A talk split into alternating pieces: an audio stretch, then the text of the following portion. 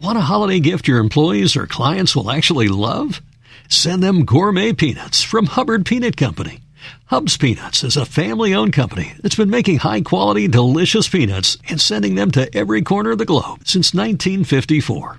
Order some of Hub's plain, salted, or chocolate covered peanuts in a special gift tin for the perfect gift for your friends, employees, clients, or even yourself.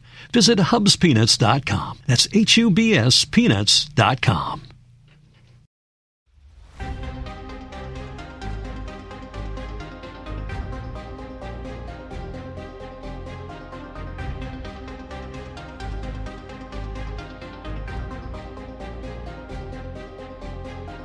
Bienvenidos a Cinema TV, un podcast de Emilcar FM.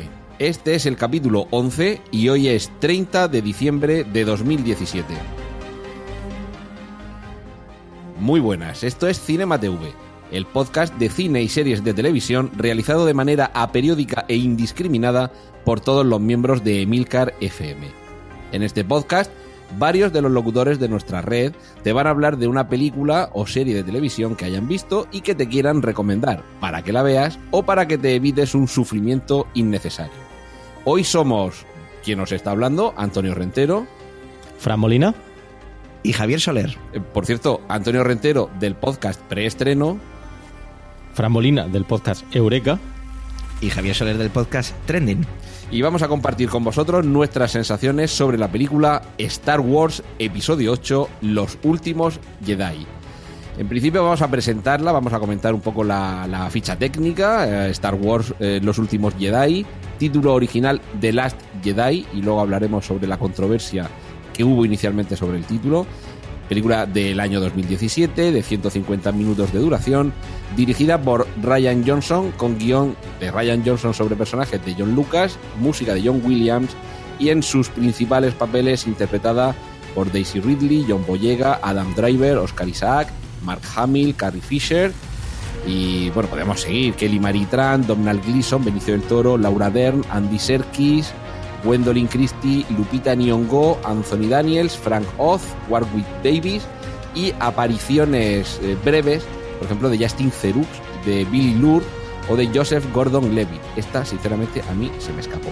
También dicen que aparecía en Los Príncipes Enrique y Guillermo de Inglaterra, pero vestidos de soldado imperial y que finalmente, aunque lo rodaron, no, no llegó a montarse en la película esa, esa secuencia en la que aparecían.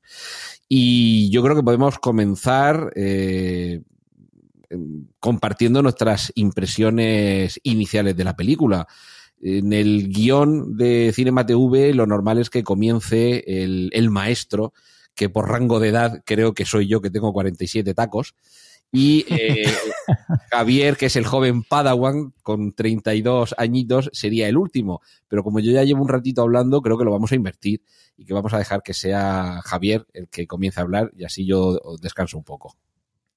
Fenomenal, pues muchas gracias, Antonio. Bueno, pues Star Wars. Star Wars. El, la impresión de la película es que me gustó. Voy a iniciar un momentito para toser, porque tengo una tos horrible. Dame un segundo, por favor. Pues ya he vuelto. Es que el, el, los excesos de la Navidad, ya sabéis. ¿Qué, qué tos más discreta? Sí, sí, por eso, que he silenciado. Es que si no, luego el, el, gran jefe nos echa la bronca por cometer errores de primero de podcasting. Entonces ya uno se lo sabe. Star Wars Los Últimos Jedi. Bueno, pues yo tengo que decir que la he visto tres veces antes de, de ponerme aquí a grabar con vosotros y simplemente diré que vale, sí, me ha gustado. Ya está. Y si hacemos una pequeñita recopilación de lo que es el universo Star Wars para mí, pues yo podría decir que, que para mí Star Wars es ver cine con mi padre y viajar eh, con la imaginación de mi madre. Porque fue. Tengo un bonito recuerdo de cómo llegué hasta Star Wars y fue que una tarde me llamó mi padre y me dijo, ven, yo debía tener unos ocho años aproximadamente, y me dijo, ven, que tienes que ver esta película. Y me quedé fascinado, ¿no? Estuve una semana alucinado con Luke Skywalker, con Leia, el halcón milenario, Han Solo, y después de esa semana me dijo, ven, que vas a ver otra película que te va a gustar. Entonces, cuando descubrí el Imperio Contraataca, dije, bueno, esto es, es maravilloso, esto, esto es una locura. Y que se convirtió, de hecho, durante mucho tiempo en mi película favorita de la saga. Después, a la semana siguiente, me dijo, ven, que tienes que ver la última. Y ahí fue cuando me dijo, cuidado, que ya no hay más pelis, ¿eh? que ya está, y se acaba. Entonces disfruté muchísimo del retorno del Jedi y ya está, pues se convirtió en mi saga. Eh, de, de aquel entonces la ciencia ficción y la space opera, pues era mi, mi recurso y, y lo que me convertiría en, en el amante que soy a día de hoy de este tipo de, de cine. Y genial. Luego saltamos a la saga nueva, eh, lo que se considera las precuelas, ¿no? Yo tenía unos 15, 16 cuando salió episodio 1, creo recordar, o no, me, me he pasado, perdón. Eso debería ser con episodio 2. Con episodio 1 debería tener unos 13 o algo así. Entonces, un- Y un- aunque- un- una pregunta, perdona que te interrumpa, Javier. Eh. ¿A qué edad y en qué año fue cuando descubriste Star Wars? Yo debería tener unos 8 años aproximadamente cuando vi Una Nueva Esperanza. Pero en qué. Que yo la conocí como Una Nueva Esperanza. Yo Claro. nunca conocí como Star Wars, ¿eh? Y eso que sería ya en los años 90. Eso es, Vale, sí, sí, vale, en los años 90. Yo vivía ya aquí en Alcalá de Henares y sí, sí, me acuerdo de verla una tarde, o sea que deberían ser eso, los 90. Quiero decir que, que tu espera entre el episodio 6 y el episodio 1 fue de apenas unos añitos, dentro de la misma década. Eso es. Yo no, no tenía ni idea en aquella época internet, nada, y con la edad que yo tenía y el interés que podía yo tener en eso, menos todavía. Entonces, cuando ya de repente te veías una revista que Star Wars vuelve, episodio 1, y tú, "Ay, ¿y esto qué es? O sea que no, para nada. Yo sí que la vi todo bastante seguido en comparación con vuestro caso, seguro, que, que hubo un, un salto, seguramente. Y eso, las precuelas yo, pues bueno, me las comí, las disfruté, más o menos, pero tampoco fue el impacto que me dio Star Wars la, la saga clásica, ¿no? Luego, un grandísimo salto fue en el tiempo, cuando todo lo que pasó, Disney compra Lucasfilm, bla, bla, bla, bla, bla, bla. Y cuando vi el despertar de la fuerza, pues la primera vez que fui a verla, salí un poco como, wow, esto, esto ya me parece que ya lo he visto. y no salí muy emocionado del cine. Pero luego entendí o quise, quise mi, mi fanboyismo, quiso hacerme entender que me, iba- que me había gustado. Y ahora, al ver este episodio 8, pues no sé, no sé. Eh, voy a lanzar aquí ya una perla ya de aquí vosotros, si queréis, paso directamente a Fran y es que yo creo que muchas cosas, episodio 8 le ha dado un bofetón a JJ Abrams y esa es un poco mi, mi opinión inicial. Así que nada, Fran, cuéntanos qué, qué fue para, qué es para ti Star Wars. Muchas gracias, Javier. Bueno, pues para mí Star Wars es, eh, creo que igual que para ti, eh, volver a la infancia, ¿no? Volver a, recordar esas eh, primeras películas que visionaba en, en VHS. Antes no teníamos, como hoy en día, tantas plataformas de visionado online, HBO, Netflix, etcétera, y había que recurrir a las cintas VHS. Y recuerdo haber visto por mi casa una cinta VHS grabada que ponía La Guerra de las Galaxias. Y bueno, por curiosidad la puse.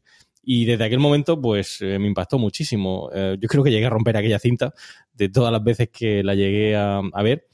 Y, a continuación, pues vi todas las siguientes: eh, Imperio contraataca, Retorno del Jedi. Y una cosa que, sí que me trae um, eh, recuerdos ahora mismo, cada vez que pienso en, en aquellos primeros momentos viendo esas películas, es que la sensación que tenía es que después de verla, a pesar de haber visto la película más de una vez, siempre te generaba alguna duda, algo que no te quedaba claro, ese, ese peque- esa pequeña intriga, ¿no? Que parecía que no queda- acababa de, de- terminar de ser resuelta en, en la película. Y bueno, pues después de, de aquellos visionados que, como digo, repetí en más de una ocasión, pues al cabo de los años empecé, eh, como has dicho tú también, con, con la precuela. Y bueno, pues fue una sensación un poco agridulce.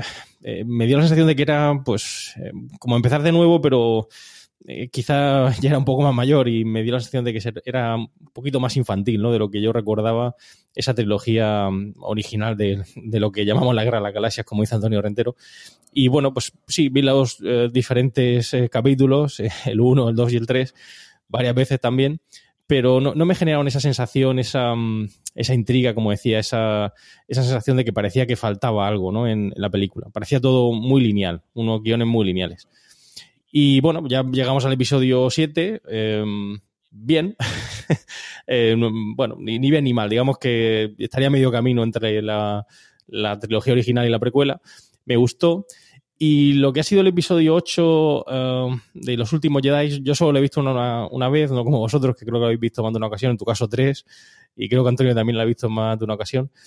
Eh, no he podido verla, quiero repetir ese visionado, pero mm, digamos que, bueno, ha habido cosas que no me han quedado claras, da la sensación de que, aparte he leído también alguna cosita de que hay metraje que han dejado fuera, y da la sensación de como que han dejado algo para después. No sé si luego saldrá una edición especial en Blu-ray, una versión extendida, no sé, pero hay cosas que se han quedado desde mi punto de vista eh, sin tocar, ¿no? Entonces, pues sí, han conseguido generarme de nuevo esa, esa pasión original de la trilogía original de Star Wars, pero mm, no termina de encajarme con esa, esos primeros visionados que yo veía. No sé si es cosa de la edad, pero hay cosas que no terminan de encajarme. Bueno, pues ahora creo que me toca a mí.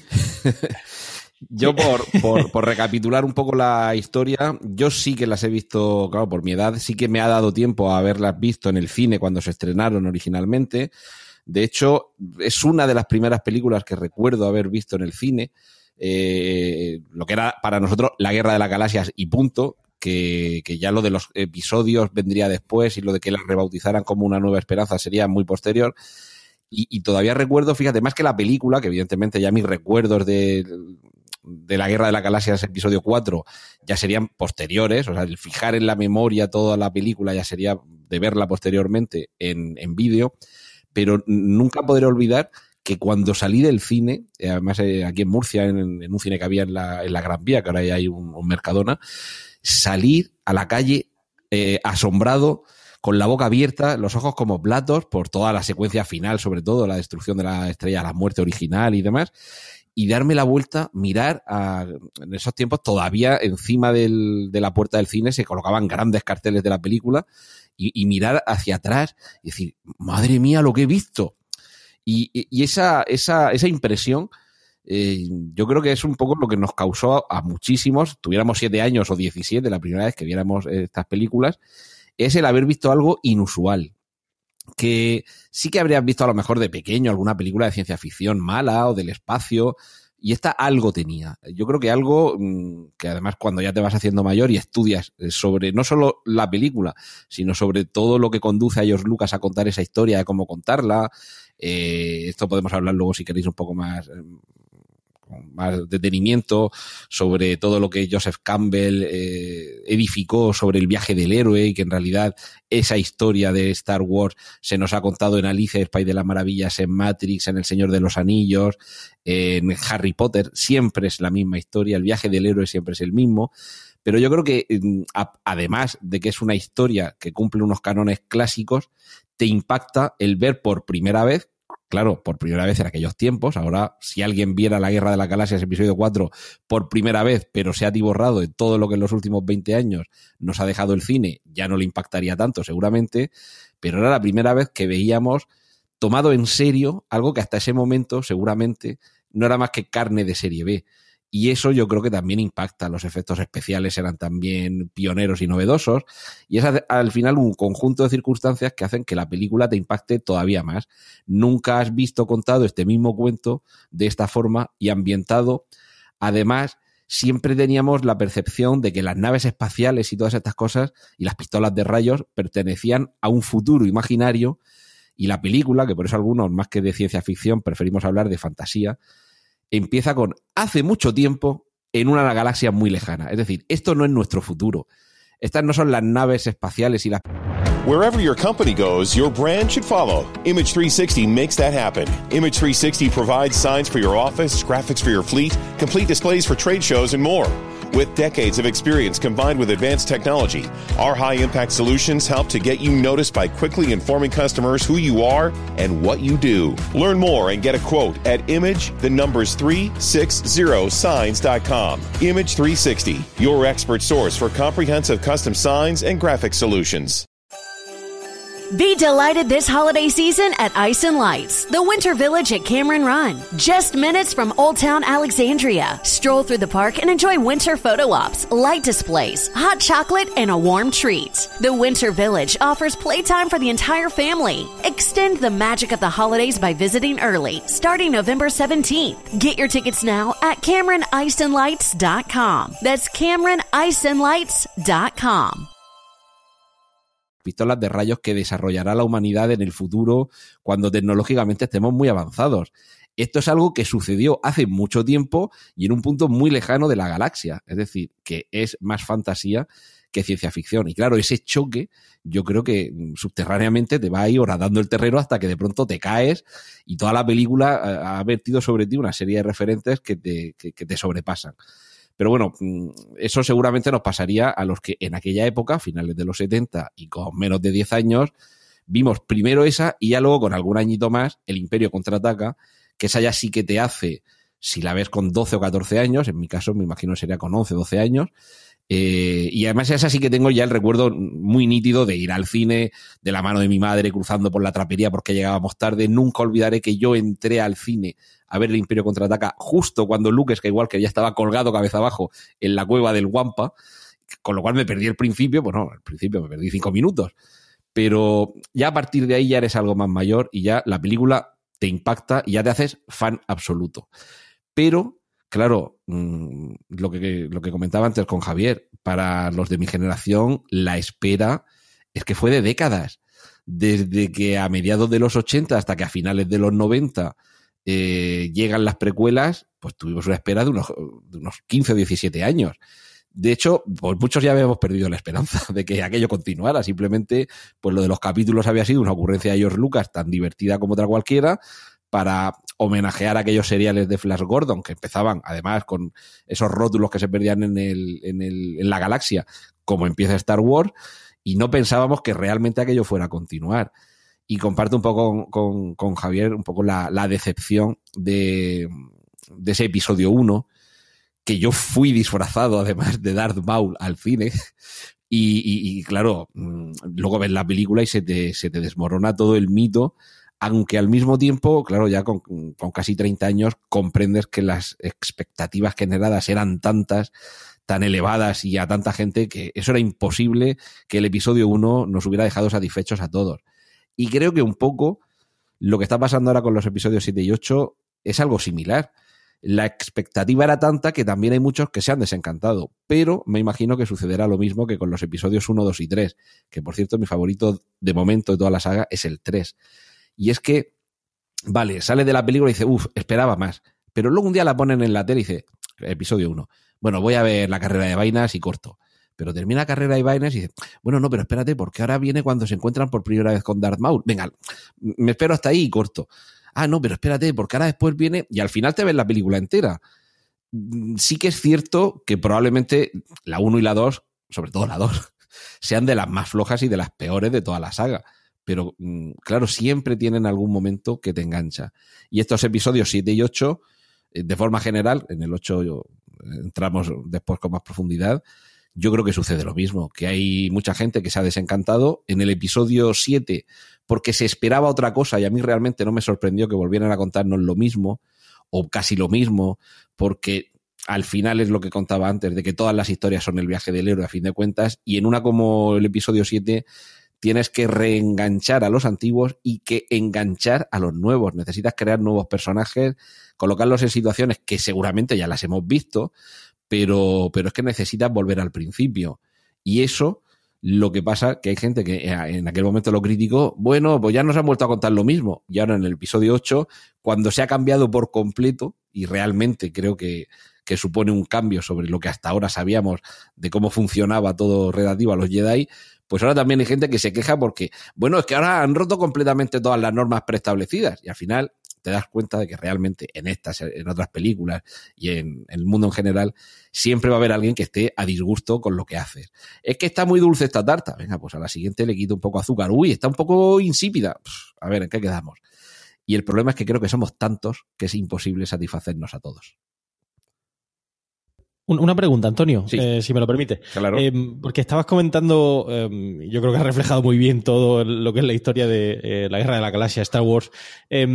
Y me, gusta este enfoque que has dicho o que has planteado de eh, esa necesidad de um, aunar estos nuevos eh, espectadores con los, los más antiguos o los más viejos del lugar. ¿Crees que han conseguido ese equilibrio o crees que han decantado un poco más la balanza hacia un lado o hacia otro? No, creo que además sabiamente han sabido decantar la balanza, la balanza, perdón, hacia los nuevos personajes, pero además por una mera cuestión biológica era necesario bueno, es que vamos a empezar con los spoilers, pero era necesario que algunos personajes fueran desapareciendo por edad. O sea, ya al, al niño de 12 años no lo puedes identificar. Lo puedes identificar con un granjero de 16, como era eh, Luke Skywalker en el episodio 4 lo puedes identificar con el pequeño Anakin que gana carreras de vainas del episodio 1. Pero claro, en el episodio 7 no lo puedes identificar ni con Han Solo, ni con Leia, ni con Luke, con la edad que tienen. Es decir, es como pretender que en el episodio 4 nos identificáramos con Ben Kenobi. Entonces, veo muy lógico lo que han hecho de meter personajes no solo nuevos, sino jóvenes, que además haya un rango de edad, porque evidentemente, mm, aunque Flynn y Rey tengan una edad más o menos similar, pero hay a mí me da la sensación, por lo menos, de que, de que Flynn, eh, aunque tenga la misma edad, eh, es un poco más maduro, es decir, ha sido un soldado, ha estado matando gente, o por lo menos viendo cómo se mataba gente. Y luego el personaje de Poe Dameron, a mí me, me parece el mejor, y luego en la parte en la que vamos a empezar con los spoilers ya avanzaremos también por qué.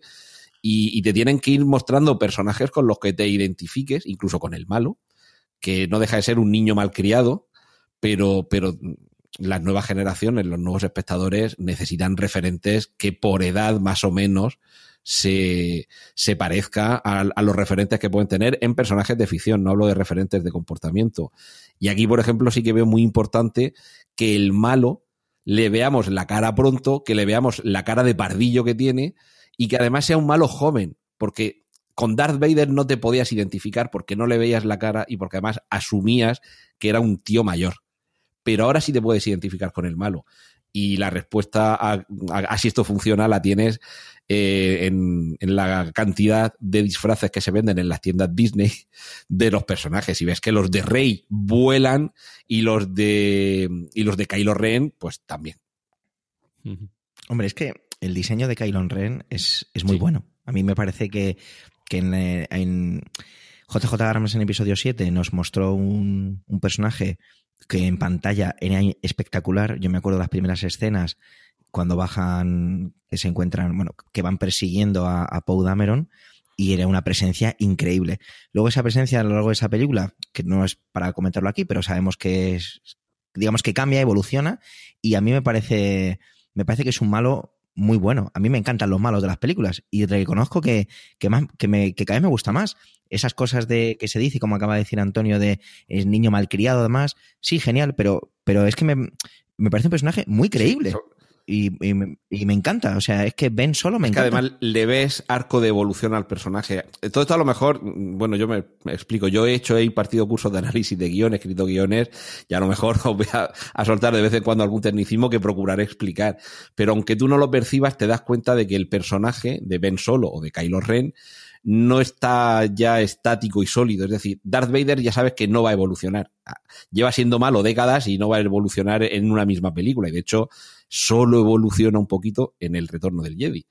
Pero eh, en cuanto te presentan un poquito al personaje de, de Kylo Ren, te das cuenta del potencial que tiene ese personaje y que va a cambiar, que como tienes por delante tres películas, vas a ver cómo va evolucionando, porque de hecho ya en la primera, en el episodio 7, ya lo ves que evoluciona un poquito, con lo cual ya te interesa un personaje que sabes que, que ya es inmutable durante la película, durante la trilogía, no digo que no te interese, pero te atrae menos. Y desde luego no te puedes identificar, o normalmente el espectador no se suele identificar con un personaje que no evoluciona y que además percibe que no va a evolucionar. Es un poco, yo te acompaño a un viaje si el viaje va a algún sitio. Si el viaje es quedarnos aquí a ver cómo pasa la gente por delante, que no digo que sea eh, aburrido, pero eso no es un viaje. Y, y normalmente con un personaje quieres hacer un viaje. Oye, planteo otra pregunta, ya que aprovechamos que estamos aquí. Todo esto es de... terreno pre-spoiler, ¿eh? Sí, sí, por eso, antes de meternos en tema de spoiler. Eh, si tuvierais que elegir um, a un personaje, bueno, sabemos que en la trilogía original probablemente yo creo fue Harrison Ford, ¿no? El que más um, repercusión tuvo luego y, y, que más éxito, por decirlo de alguna manera, tuvo en, en, el mundo cinematográfico. ¿A quién elegiríais de todos los que están aquí en el reparto, eh, episodio 7-8, o apostaríais a que um, podría tener um, eh, una carrera muy prolífica en el mundo del cine? Por, por o sea, co como actor te refieres, porque sí, como actor. Si, si tuvierais que jugarla, es decir, apostar por uno. Bueno, yo, yo iría a lo fácil, que es que Daisy Ridley es una excelente actriz, pero todavía no la hemos visto demasiado fuera de la Guerra de las Galaxias. Y lo fácil es que Oscar Isaac, el, el actor que interpreta a Poe Dameron, es que ya ha demostrado previamente a la Guerra de las Galaxias que es un gran actor. Entonces lo fácil es apostar por ellos dos, desde luego. ¿Y tú, Javier? Pues mira, yo por, por, por llevar la contraria, básicamente. A ver, es que yo entonces, claro, la pregunta no sería esa. Porque Oscar Isaacs ya viene de una carrera, ya ha hecho cosas muy interesantes. Daisy Ridley no, aunque ya la tenemos en Orient Express, ¿no? En Asesinato Orient Express también actúa Sí, ella. sí, ¿Me sí, suena? ¿Mm? Pues, y John Boyega también ha hecho Detroit, que parece que es una película que ha tenido ligero impacto. Entonces yo creo que, que es que ese concepto yo creo que ha cambiado un poco. La única que podríamos decir sería la propia Daisy Ridley, pero es que no es como pasaba a lo mejor en la trilogía clásica que, salvo Harrison Ford, que venía de hacer American Graffiti con George Lucas, mm, los otros actores eran actores conocidos. Aquí, sí, eh, enseguida se han puesto a hacer otras cosas. Yo creo que con ese miedo de el síndrome Luke Skywalker, Sí. ¿no? Que el pobre, Har- el pobre Mark Hamill no pudo hacer más y que en versión original a mucha gente le recuerda a ese Joker de la serie de animación y que le saca muchísimo porque es su otro gran papel destacado.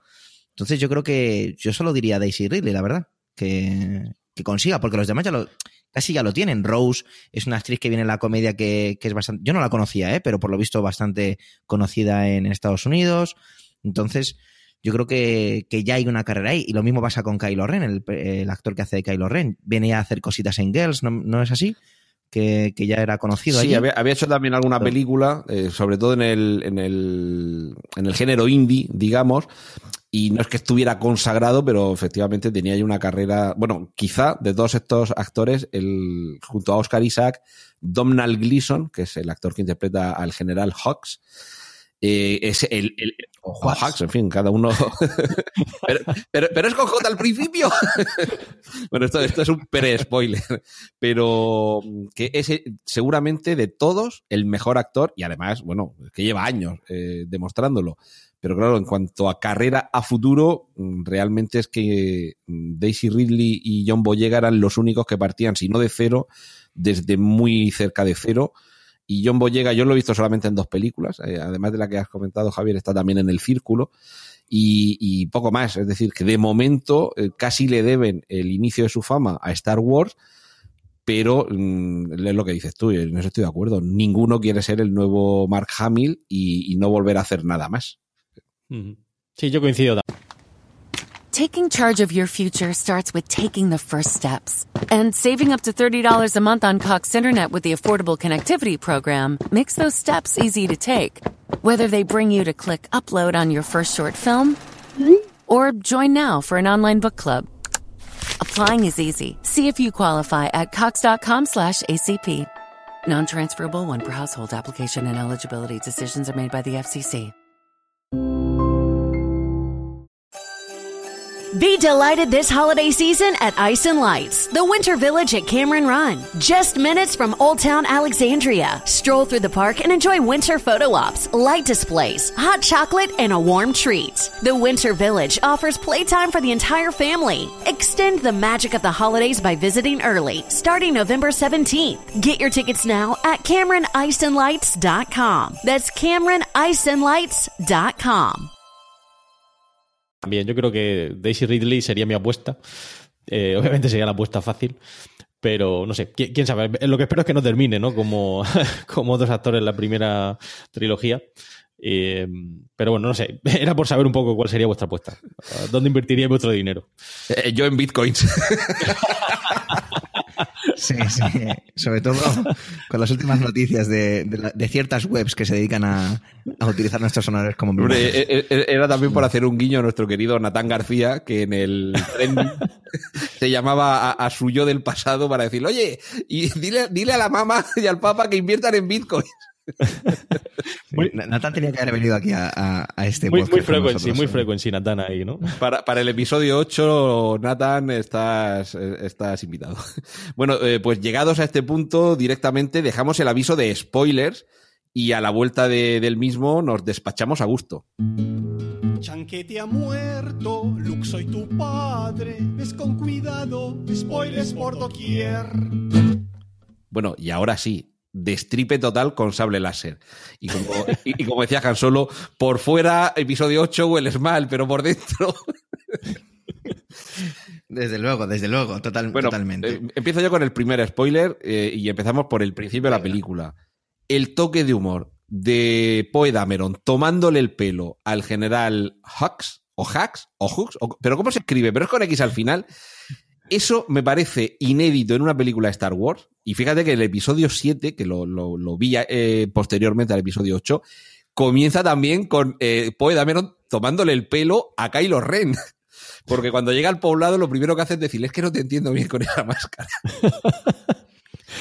Pues a mí, la primera vez que la vi, esto hizo que me costara muchísimo entrar en la película. Y os voy a decir por qué. Y es que enseguida vi, y no lo, no lo critico como algo malo, pero este humor era, y a mí me encanta, eh, a mí me gusta mucho todo, todo Marvel, eh, es, un cine que, que, me entretiene, me gusta y, y demás. Y este es, es un, un, humor muy de Guardianes de la Galaxia, y que me encanta Guardianes de la Galaxia, pero es que aquí no lo veía. Y me costó mucho, mucho la primera vez. Es cierto que era las 12 de la noche y estaba muy cansado, pero me costó mucho la primera vez entrar en, en la película por culpa de, de, este, de este inicio. Porque luego, si me desvinculo de ello, tiene una épica increíble el inicio. Es estresante, cómo intenta huir la, la resistencia, cómo Poe Dameron es espectacular, como todos esos giros que hace desde el punto de vista visual, todo increíble. Pero todo aquello, y además con el actor este del General Hux, que, que últimamente lo veo en todas partes y me un poco cansado, que me, me hizo de verdad tardar muchísimo en entrar en la peli. No sé a, a, mí también, a mí me pasó algo similar. ¿eh? Y creo que eh, no me pareció mal, pero creo que no fue el momento. Eh, y además porque yo creo que desvirtúa una de las escenas que yo creo que es, es, muy buena, que es la del ataque con bombarderos, la del principio, sí. eh, que se queda corta. De mi punto de vista creo que podrían haber explotado mucho más esa secuencia y empezar con este toque, pues bueno, sí, es divertido, gracioso, pero ese ataque con bombarderos es... Eh, yo, yo le hubiera dado un poco más de de, de, importancia y, bueno, eh, a mí me, dejó un poquito frío. También me costó un poco entrar en la película con esa primera escena. Hay otras, como comentaremos después, que sí que obviamente salen a la palestra también con ese tono jocoso y quizá no, no impacta tanto, pero al principio uh, a mí me dejó un poco frío. A mí justo al contrario, a mí precisamente me encantó, me chocó mucho, ya digo que lo, lo veo inédito o, o, o inaudito en, en, una película de Star Wars y sobre todo al principio pero eh, sí que le vi luego una virtud a los pocos minutos. Es que precisamente esa escena del bombardeo, en, el que, en la que precisamente muere la hermana de Rose, esa epicidad que tiene esa escena sirve como contraste, como contrapunto a ese golpe de humor que hemos visto anteriormente. Y además, si os dais cuenta, eh, con posterioridad, el personaje de Poe Dameron se verá refutado en su comportamiento, tanto por la general Leia, como por el otro personaje que ahora no recuerdo su nombre, pero que interpretaba a Laura Dern. Eh, es un poco, nos hemos identificado con el graciosito. Esto es como, como el, el, gracioso de la clase que, ay, qué guay que es. Mm, pero a continuación nos damos cuenta de que sus gracias, por un lado, tenían una utilidad, que era distraer al enemigo, que eso es algo importante, pero que a continuación de esas gracias de las que él luego sale indemne porque es un gran piloto en, el ataque, pero a continuación viene el sacrificio de otros. Y eso realmente es lo que nos permite que ese personaje, en la confrontación que le hacen luego sus superiores, que son, pues ya digo, la, la general Leia y, el personaje que interpreta Laura Dern, lo ponen un poco en su sitio y ahí es, eh, digamos, eh, siguiendo la estructura clásica de planteamiento, nudo y desenlace, en ese planteamiento inicial vemos que es el gracioso ocurrente capaz de tomarle el pelo al villano en la situación más peliaguda, que a continuación es capaz de liderar un ataque, bueno, de cierto éxito, pero una victoria un poco pírrica, pero en el desarrollo de ese personaje, la conclusión es que necesitará pasar porque lo pongan en su sitio, que es lo que hacen en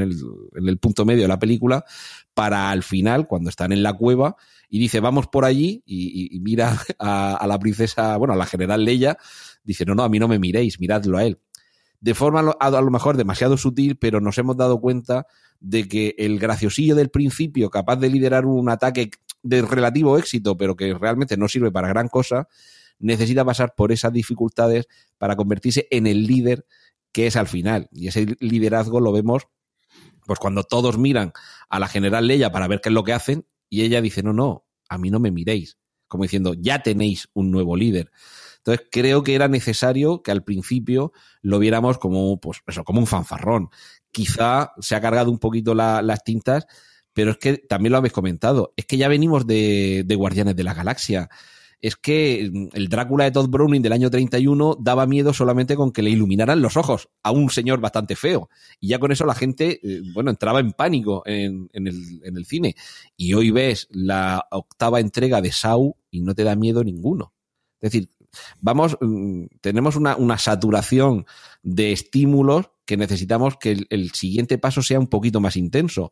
Y claro, para mm, retratar a un bravucón espacial, pues después de Star Lord es que necesitamos algo más para que nos creamos que Poe Dameron es el fantoche espacial número uno. Sí, quizás es el problema, ¿no? Es decir, que ponerlo a la altura de um, Star-Lord o, o, Harrison Ford o Han Solo, no sé, parece que um, le faltaba, no sé, mi, sensación es que esa escena inicial eh, fue demasiado eh, jocosa, ¿no? Demasiado, o sea, llegó un punto en el que ya parecía un poco de estaban como forzando un poquito la máquina. Pero bueno, obviamente, como tú dices, quizá el contraste es lo que iban eh, persiguiendo, ¿no? Con esa escena y lo que la reprimenda que luego la princesa Leia eh, le suelta a Poe. Pero sí que es verdad que, no mi sensación es que le falta, mm, no tiene ese toque de Harrison Ford o ese Star-Lord, ¿no? No sé, no sé, no sé cómo lo ve Javier, si él lo percibe. No sé, yo, yo lo que, lo que veo en, eh, al verle a Poe Dameron de esta manera que en la, en la, primera, en episodio 7, cuando te presentan al personaje, a mí me encantó. Es un personaje que dije enseguida, joder, este tío mola un montón. Es que además está hecho para molar. Con ese uniforme, le ves siempre con su uniforme de, de piloto, ese pelito, tal. Es que está hecho para molar. Es un personaje que mola. Y yo quiero ser Poe Dameron. Y si yo me disfrazo mañana, quiero disfrazarme de Dameron porque mola un huevo. Y lleva una nave, el pájaro negro, que es precioso. Le han puesto ese pseudomotor raro atrás que no habíamos visto nunca un X-Wing. O sea, es que mola un huevo. Y aquí lo que te hacen es como ha explicado, es que lo que ha dicho Antonio es, que está perfectamente explicado, es, te pongo primero al personaje graciosillo, le voy a dar una, reprim, una reprimenda y ese personaje va a evolucionar y va a madurar y además te lo van enseñando cómo, cómo se va cocinando ese, esos conflictos que tiene dentro de, de abandonar ese rol de, como le reprimende el almirante Holdo sobre un tío de gatillo fácil, a no, no, aquí hay que tomar decisiones responsables porque de mí depende mucha gente que está aquí. Entonces, ese es el relevo perfecto de la princesa Leia. Es que es más claro agua. Y está muy bien representado. A mí toda esa parte me gusta. Pero esos chascarrillos de inicio, ya te digo, me, me costó. Luego entras en contraste con que, nada, tres minutos después, esa epicidad con los bombarderos, que solo queda uno, como, como toda esa secuencia que a lo mejor es un pelín, abusa un poco de ese recurso puramente cinematográfico, pero tan bien hecha, como se cae el mando, lo cojo, me sacrifico, que dices, joder, qué guay. Y ahí, ahí fue cuando entré, dije, qué bonitos, o sea, carne de gallina, efectos especiales, luces, pantalla de cine, pero, ostras, no era tan necesario a lo mejor para mí ese, ese humor, pero, y aquí abro un melón grande, y lo ha dicho también Antonio cuando hablaba de lo que era para el Star Wars, es que Star Wars no está hecho para, a lo mejor para nosotros. Star Wars está hecho, por ejemplo, para mi sobrino que tiene siete años y que con esta secuencia se estuvo riendo dos minutos seguidos. Entonces, claro, eh, a nosotros a lo mejor hay otras cosas y Star Wars nunca va a ser serio y se lo ha comprado Disney menos todavía porque se trata de vender. Y entonces, esto a lo mejor estoy viendo una cosa muy grande, un melón muy grande, pero se basa un poco en eso. Entonces, eh, no está hecha para, para mí. Yo a lo mejor busco cosas a lo mejor un poquito más serias, pero no me las va a dar. Y me tengo que conformar con lo que me da y disfrutar lo que me da. Estoy, estoy de acuerdo contigo en que, bueno, más que Star Wars, digamos que esta nueva trilogía, desde luego, busca un público demasiado amplio. Eh, y sobre todo, eh, quizá yo pondría el acento más que en es como aquello de desarrollo sostenible. O sea, tienes que tener los dos elementos, si no uno falla, ¿vale? Pues aquí lo mismo, lo de buscar un público amplio tienes los dos elementos. Que sea amplio el público, pero que lo estás buscando, quiero decir, que aquí ya no hay nada al azar. Esto es como lo de que un camello es un caballo eh, diseñado por un comité. Y estamos viviendo, para bien o para mal, un, un momento en que películas como estas, que quizá en algún momento, evidentemente, a ver, la trilogía original se hizo para ganar dinero, pero quizás se hicieron con también algo más de corazón y, seguramente por eso sean todavía las mejores. Y estas no digo que no se estén haciendo con el corazón, porque de hecho las están haciendo amantes que llevan décadas amando Star Wars, como son JJ Abrams o, o Ryan Johnson. Pero evidentemente quien pone la pasta es alguien que quiere que llegue a la gente, es decir, que se toque el, el, el, elemento emocional en el espectador para que se vincule con la película y que luego vaya y además de ver la película se compre los muñequitos y los disfraces, pero evidentemente lo que se hace es con el equilibrio perfecto para que todo funcione y entonces buscas, quiero decir, el, el elemento eh, volitivo de querer que algo funcione va a ser siempre distinto a lo de vamos a montar esto y a ver qué tal. Que seguramente saldrá bien, seguramente funcionará y emocionará y enamorará. Pero es mm, como deslumbrar a alguien con tu eh, encanto y carisma natural o disfrazarte, que no digo que esté mal, ponerte tus mejores calas, que no digo que esté mal, y buscar tus mejores chistes, que no digo que esté mal, para epatar a alguien. Un elemento es buscado y el otro es, digamos, natural. Y a mí me parece que ya llevamos un, dos episodios y el tercero será así, en el que se va buscando mucho el que algo funcione, que tenga repercusión, porque tenemos toda una industria detrás. Y, y, realmente Disney tampoco puso tanto dinero para quedarse con Lucasfilm. Lo que pasa que por poco que te haya costado cualquier inversión, lo que quieres es rentabilizarla. Lógicamente, claro, claro. Sí, a mí toda esa parte me parece súper bien. Y es eso, o sea, eh, la industria del cine está hecha para ganar pasta. No es así, eh, no es una ONG. Si fueran ONGs, no estarían donde están. Por desgracia, el mundo funciona sí, así. Si fuera una ONG y no quisieran ganar pasta, pues serían directores de cine españoles. Exactamente, por ejemplo. claro. Con una subvención, con una subvención y para adelante. Claro. Lo que pasa que, que es eso, eh, también somos los que somos fans, pues somos como muy exigentes y nos y enseguida sacamos. How powerful is the Cox network? So powerful that one day the internet will let your doctor perform miracles from thousands of miles away. Connecting to remote operating room. Giving a whole new meaning to the term house call. Operation complete. The Cox network with gig speeds everywhere. It's internet built for tomorrow, today. Cox bringing us closer.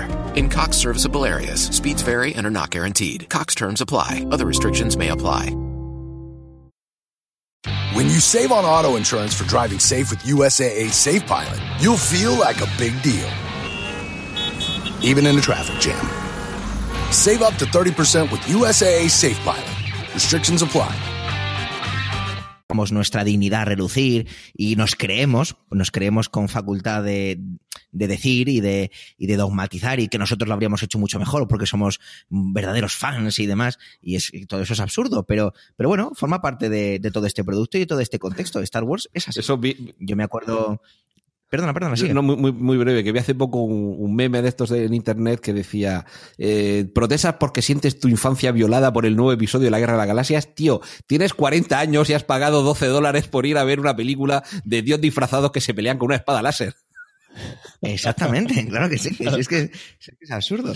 Lo que pasa que, bueno, pues que, que a veces es inevitable esa, esa, sensación. Y a mí me costó, luego entré, y una de las cosas que, que, me, que me ayudó a entrar es la estética la estética de Star Wars que JJ Abrams recuperó en la trilogía, en, en esta nueva trilogía, y que aquí eh, Ryan eh, Johnson ha mantenido y es ese espacio que a mí siempre me ha encantado de Star Wars y era ese espacio sucio, eh, roto, es, esos, es, que, puedes, que puedes casi notar el olor a aceite de, del hangar. Esas cosas a mí, de la estética de Star Wars, siempre, siempre me van a enamorar, que en la trilogía de las precuelas perdimos un poco. Y a mí, simplemente a lo mejor con eso, conseguí volver a entrar. Sí. Con la estética. Yo coincido contigo, ¿eh? Sí, es verdad que esa, esa esencia que comenta, ese olor a aceite en el hangar, sí que se percibe en esta, en esta episodio 8 y en el episodio 7 también, pero se perdía en la precuela, en las tres primeras. para mi gusto, las más, las más infantiles de las tres. También ya lo explicó Lucas en su momento y dejando aparte el más que el uso, el abuso del, del, CGI, de los efectos digitales, lo cierto es que se pretendía que en las precuelas la ambientación fuera mucho más lujosa y más limpia, precisamente como contraste a lo que sucede después de una guerra civil, eh, bueno, o mientras está durando todavía una confrontación entre los rebeldes y el imperio. Se trataba también de que en los episodios 1, 2 y 3 viéramos el esplendor de la República, de, cómo la República Galáctica estaba en su momento álgido. Era también un poco como, como recordar lo que sucede en, las películas, eh, los peplum sobre, sobre Roma, sobre la caída del imperio, que es el momento álgido de una civilización a partir de la cual, cuando se desmorona, todo lo que queda es sucio y roto. De hecho, incluso el diseño de las naves, eh, bueno, las naves, de los vestuarios, de los decorados, debía ser mucho más lujoso, eh, digamos, aposta. Eh, a, a, casi cohecho, que decimos aquí en Murcia, con, con, el diseño para demostrar ese esplendor eh, ese culmen de esa civilización galáctica, de, de refinamiento de diseño, la nave de la princesa, perdón, de la reina Amidala, eh, eh, bueno, era, era preciosa. Los, los, decorados de algunos, de algunas estancias eran, bueno, no tenían parangón ni siquiera en la arquitectura o en, las artes decorativas reales de, de, de, nuestro planeta Tierra. Y lo que se trataba era eso, de llevar el lujo al máximo exponente. Y mientras, en la parte que ya conocíamos, porque se había rodado antes de las películas originales, todo era como más industrial, lo que decís, más sucio, diseños más básicos, y lo que se buscaba era por contraposición a esos diseños tratar, claro, todo esto hecho a posteriori. Como ya tenemos hecho lo que sucederá después, vamos a tratar de contraponerlo para que ese diseño tan industrial, eh, tan militarizado, los, los uniformes y los vehículos militares suelen ser siempre bastante feos porque lo que obedecen es a, una necesidad, a una practicidad y a una eficiencia en la que la belleza y la estética no es que sean secundarios, es que ni existen, ni están, ni se les espera. Y, y seguramente ahora, como la historia continúa ambientada en un periodo eh, en el que todavía continúa esa confrontación, el diseño todavía tiene que ser hijo de, de esas premisas. Es decir, todavía vamos a ver las naves imperiales con unos diseños muy industriales, de unas líneas eh, muy rectas y en las que no hay sitio para la belleza, y todavía más en el caso de la resistencia. Las naves con las que luchan en, en el segmento final, en ese planeta que, el, que, el, suelo es como sal, que cuando rascas un poquito la superficie, debajo está rojo, y que da lugar además a unos juegos cromáticos espectaculares, lo cierto es que esas son unas naves que, se desmoronan con mirarlas, además literalmente, que hay un momento que en plan pica piedra puede dar un pisa muy fuerte el pedal y se le sale el pie de la nave. Esa es la plasmación de que, eh, como diría también el gran chiquito, eh, desde los cielos donde nos contempla, es que está la cosa muy mala. Si es que el sitio donde van es el último rincón de la resistencia y aquello es un, un, un desastre. Y claro, ese desastre lo tienes que plasmar así, en unos diseños que van buscando la practicidad, que la parte estética mm, está completamente abandonada y sobre todo que se está desmoronando. Es que incluso en eso lo podemos ver como algo secundario, pero incluso en eso se trata de hacer llegar al espectador el, el signo de los tiempos de la situación en la que están. El esplendor de los episodios 1, 2 y 3 es, es, como decía, el de un imperio en su apogeo. Y en los episodios 4, 5, 6 y en estos, en el 7, el 8 y supongo que en el 9, pues lo que estamos viendo por todos lados, excepto en el imperio, que es donde sigue habiendo dinero, eh, lo que vemos es pobreza, miseria, eh, retales y lo que, lo que comentaba, me parece que ha sido Javier el que llamaba la atención sobre ese motor que han montado sobre el pájaro negro de, de Poe Dameron, que nunca habíamos visto algo así y que a mí, fíjate, me recordaba el coche de regreso al futuro, pero el de regreso al futuro 2, cuando ya le colocan toda aquella maquinaria por encima del coche extrañísima que incluso eh, eh, abrías una especie de batidora, echabas una lata de cerveza y una cáscara de plátano y con eso funcionaba. Pues es un poco esa sensación de, collage, de aquí vamos a ir amontonando cosas porque es que esto no funciona, no tenemos dinero. Eh, es un poco la Cuba de la guerra de las galaxias siguen circulando coches de los años 50, lo que pasa los coches de los años 50 son preciosos, pero en cuanto levantas el capó, aquello es un amasijo de alambres y tornillería de, la más diversa procedencia, porque es que no hay dinero para que esto ande. Sí, eh, todo eso forma parte de, del imaginario y de la estructura de, de, la, de, la, propia película. Vamos a pasar, yo creo, directamente a una escena que, pues que no ha dejado indiferente a nadie, ¿no? Entonces yo creo, voy a darle la, la voz a, a, Fran y que nos cuente ese momento, Princesa Leia flotando en el espacio sideral y espera, espera, espera, que no me he muerto, que te voy a dejar patidifuso. Fran, por favor, ilústranos de qué, está, de qué escena estamos hablando. Muchas gracias, Javier. No sé si soy quizá el más crítico, a lo mejor, con alguna de estas escenas, pero esta es sin duda, desde mi punto de vista, la escena mmm, más out de toda la película, porque para mí yo lo, llamaría como momento Superman, ¿no? La princesa Leia um, se ve um, atacada por, por, una serie de naves, um, sale al espacio despedida y llega un momento en el que gracias al poder de la fuerza, entendemos, eh, es capaz de reintroducirse nuevamente en la, en la nave y no le pasa nada, ¿no? Me da la sensación de que, vale, sí, de acuerdo, hay, había que meter un toque de, de, ciencia ficción en este universo de fantasía que decía antes Antonio Rentero. Yo también diría que es fantasía, no ciencia ficción, pero ya es demasiado. O sea, en el momento Princesa Leia, que yo he bautizado momento Superman, um, no me lo esperaba. Yo esperaba que en este capítulo con eh, Carrie Fisher, con la Princesa Leia, pues no se volviera quizá tanto al origen de la trilogía original, que como digo, quizá yo soy un poquito más viejo, quiero esa seriedad que yo recuerdo en esa trilogía original, pero yo no sé cómo lo veréis vosotros, pero um, para mí fue excesivo. De hecho, con la gente con la que he podido hablar y que han visto la película, opinan, vamos, no he visto a nadie que haya opinado lo contrario al respecto.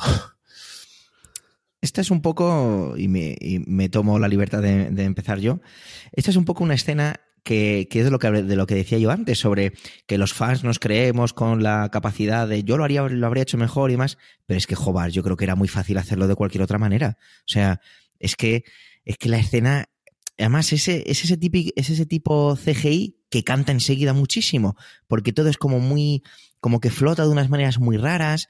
Luego, eh, Carrie Fisher, pues se nota que ya estaba la pobre bastante bastante mayor, además, bueno, falleció poco después de, que se terminara todo el rodaje de, esta película. Y, y, la cámara ahí en ciertas cosas, este hombre, este director, Ryan Johnson, tiene la, una manera de colocar la cámara a veces un poco con unos planos que como demasiado cercanos y los maquillajes y son a veces un poco, un poco raros y a veces a ella la veía muy rara en pantalla. Entonces cuando de repente veo que mueve las manos, que está flotando, que lleva como una especie de, El vestido se le infla de una manera un poco rara. No vamos a podernos hablar de la ley de la física aquí porque sabemos que no tiene ningún sentido. Que esto es Star Wars, que es que no, que no, no pretendo que esto sea real.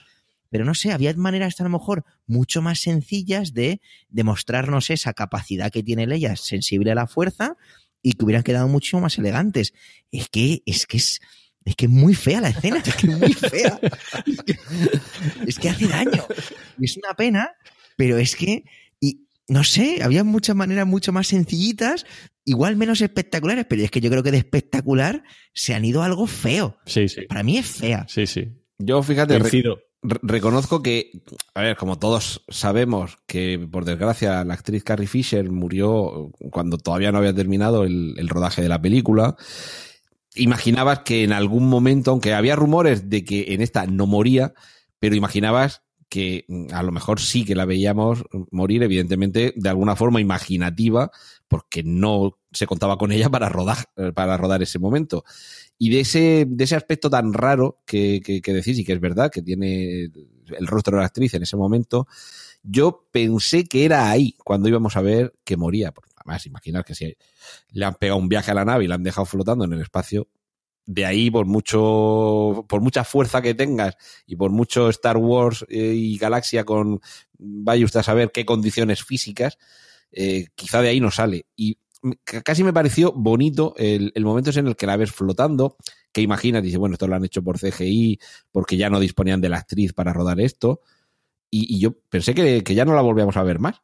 Y, y, cuando ya veo que extiende la mano y que va hacia la nave pues fíjate, casi me, pasó desapercibida esa, esa fealdad, lo que decir también de lo raro que es el, el, aspecto que tiene el traje flotando, se supone que en ingravidez y demás. Eso ya casi pasó a un segundo plano ante la sorpresa de que, ah, pues mira, pues no la han matado todavía. Con lo cual, sí, la, la, vi un poco forzada esa forma de demostrar que tiene poderes, eh, en fin, que la fuerza, como dice el personaje cartagenero de Rook One, soy uno con la fuerza. Pues eh, digo lo de cartagenero porque en Cartagena hay mucha gente que se sea, pero me, me, pareció, bueno, aquí en Murcia que hay mucha coña con eso, claro, pero me, me, pareció, ya digo, me pasó a segundo plano, el, en fin, lo desequilibrado quizá con, con el conjunto eh, de esa secuencia, con el hecho de que, ah, pues mira, pues no, no era aquí donde moría. Bueno, no sé, yo ya os digo, eh, creo que había maneras más elegantes, ¿no? De, de, enseñarnos que Leia, que además Leia siempre nos ha enseñado, y en, en, el Imperio Contraataca ya te enseñan que Leia es sensible a la fuerza porque Luke la llama sí. y, y, siente cosas, es decir, yo creo que se han esforzado en darle como una, una capacidad de utilizar la fuerza que a lo mejor ya sabía, bueno, yo, yo ya la presuponía, no la consideraba a lo mejor una Jedi porque a lo mejor ella misma no ha elegido ese camino, pero, pero era evidente que era sensible a la fuerza. Y, encima tienes el hijo que tienes, que es evidente que, que es eh, sensible y- y muy, y muy fuerte en usar esa fuerza, disculpad la, la estúpida redundancia, pero no sé, es que me parecía. Yo estaba tan flipando con la escena que ni me di cuenta de ese detalle de, ah, mira, pues resulta que no está muerta, ¿sabes? Pero no sé, me, me, me dejó, me dejó un poco, me dejó un poco Oye, loco. y, y Y con consecuencias que, que nos pueden sacar un poco de, de lo que creíamos que era el personaje. ¿Qué me comentáis del momento en el que volvemos al, al retiro de Luke Skywalker? Rey le entrega el, el sable láser y este lo que hace es tirar. How powerful is the Cox network?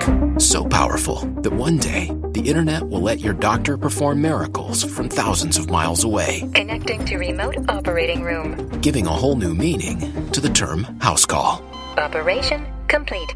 The Cox network. With gig speeds everywhere, it's internet built for tomorrow, today. Cox, bringing us closer. In Cox serviceable areas, speeds vary and are not guaranteed. Cox terms apply. Other restrictions may apply. When you save on auto insurance for driving safe with USAA Safe Pilot, you'll feel like a big deal. Even in a traffic jam. Save up to 30% with USAA Safe Pilot. Restrictions apply.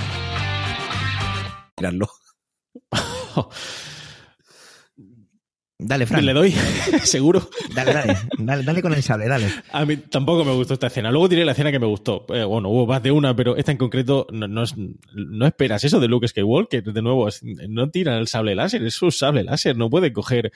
Obviamente, la cara desencajada de Rey cuando eh, le da el sable láser a Luke y lo tira como si fuera un palo. eh, no, es que es su sable láser. No, no puede hacer eso. No- yo no esperaba que hiciera eso. Eh, por lo menos que lo, que lo, que lo encienda, ¿no? Es una cosa. eh, yo, eh, precisamente, que habéis puesto las dos escenas que para mi gusto son las, las, más, o sea, las, más criticables. La de la princesa Leia, que efectivamente, como decía Antonio, yo esperaba que en ese momento pues iba a ser un momento más mm, solemne, más épico, en el que la princesa Leia pues desaparecía ya de la saga, fallecía, ya no estaba con nosotros. Y luego el momento en el que Rey le entrega el sable láser a Luke, yo esperaba que fuera un poco más eh, solemne, pero de nuevo recurren al chiste fácil, ¿no? Pues lo tiro como si fuera un palo, ¿no?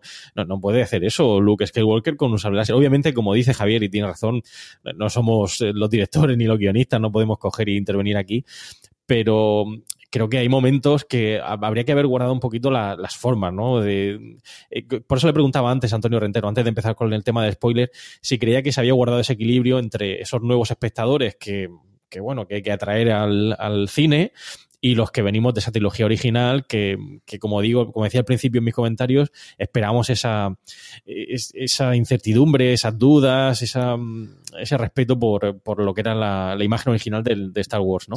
pero, Pero bueno, Pero mira, eh, es que estamos pensando que se ha pervertido, entre comillas, la figura del venerable maestro Luke Skywalker por ser así de irrespetuoso con su sable láser, que además es el sable láser que lo empezó todo. Quiero decir, cuando, cuando ven que Novi se lo entrega y vemos que se enciende ese sable láser por primera vez en el episodio 4, es cuando se nos abren las puertas de ese mundo extraordinario, y luego os doy un poco el rollo, si nos da tiempo, con lo del viaje del héroe, en el que vemos que hay algo más en estas películas que simples soldados y granjeros. Y el hecho de que lo tire y dice, bueno, se han cargado al personaje, no lo han respetado, eh, eh, espera, que si vemos cómo era el venerable maestro Yoda en los, episodios 1, 2 y 3, y cronológicamente tenemos primero esa carga de conocimiento sobre el personaje, y después vemos en lo que se convierte en una especie de, de bufón en el planeta Dagobah, cuando se lo encuentra Luke Skywalker en el Imperio contraataca, pensaríamos exactamente lo mismo. Pero bueno, pero este es el maestro, el venerable maestro Jedi, que solo va mm, buscando chocolatinas, que se está burlando de este que ha llegado aquí. Quiero decir, que se está jugando un poco a lo mismo, a que el maestro se ha tenido que esconder. Yoda, en el episodio 3, se eh, huye, se escapa, se va a esconder en el último mm, cenagal de la, de la galaxia. Y Luke Skywalker ha seguido el mismo camino. Cuando ante su fracaso ve que no tiene forma de, de, acabar con, con, lo que ha tratado de atajar, lo que hace es esconderse y renunciar a todo aquello que un día le, le confirió, digamos, su, su, personalidad. Y evidentemente, si le llegas con el sable láser, pues hombre, a lo mejor es un gesto demasiado cómico de más, pero a mí me cuadra perfectamente con lo que ha sufrido, con la evolución y con lo que ahora trata de convertirse. Sí, pero el sable láser, no sé, y quizá nos puedes ilustrar un poquito más, eh, es, es, un, es, un, símbolo en todo lo que es el universo Star Wars. Es decir, no es solo, obviamente coincido contigo que Yoda en la trilogía original, obviamente se va a un cenagal, eh, come chocolatinas, sí, pero es que es el sable láser, es que, es que estamos hablando de que eh, igual que decís antes que los chavales van buscando los disfraces, es el sable láser. Yo tengo uno aquí en mi casa, ¿no? Y para mí eso es, es, es un símbolo, ¿no? uno no tira un sable láser. Bueno, eh, entonces... Yo es que casi diría que esta película es un poco el, el Podemos de Star Wars en el sentido iconoclasta. Quiere acabar... Sí, sí. Hola, lo que ha dicho Antonio, lo que ha dicho Antonio. Sí, sí. Espera, espera, por favor, repite, repítelo. repite, repite. Kylo Ren es el Pablo Iglesias de la, de la Guerra de las Galaxias. En, en, esta película se quiere acabar con el, con el régimen del 78. Y de hecho, pero se quiere acabar, ojo, se quiere acabar tanto por el malo como por el bueno, porque el maestro Yoda es el primero que lanza el rayo sobre el famoso árbol dentro del cual están los libros de los Jedi para acabar con lo viejo para tratar de construir algo nuevo. Y lo curioso, y a mí esto me, parece que está muy poco explotado, que es cuando, cuando le está diciendo eh, Luke Skywalker, dice, bueno, pero ¿cómo que más eso? Dentro están, los, están los libros de los Jedi. dice, bueno, tampoco es tan importante, ¿te los han leído? Y, la respuesta de, de, Luke Skywalker es, bueno, como diciendo, pero si eso no hay quien se lo lea. Quiero decir, que si, os dais cuenta, en realidad, mmm, esto no es el gato pardo, no es que todo cambie para que todo permanezca. Al contrario, se está tratando de desmoronar de verdad todo para empezar a construir desde el principio. Y ojo que yo soy el primer enemigo a las revoluciones, a mí me gustan más las transiciones. Pero, pero bueno, ese es lo que se está, a lo que se está jugando en esta película.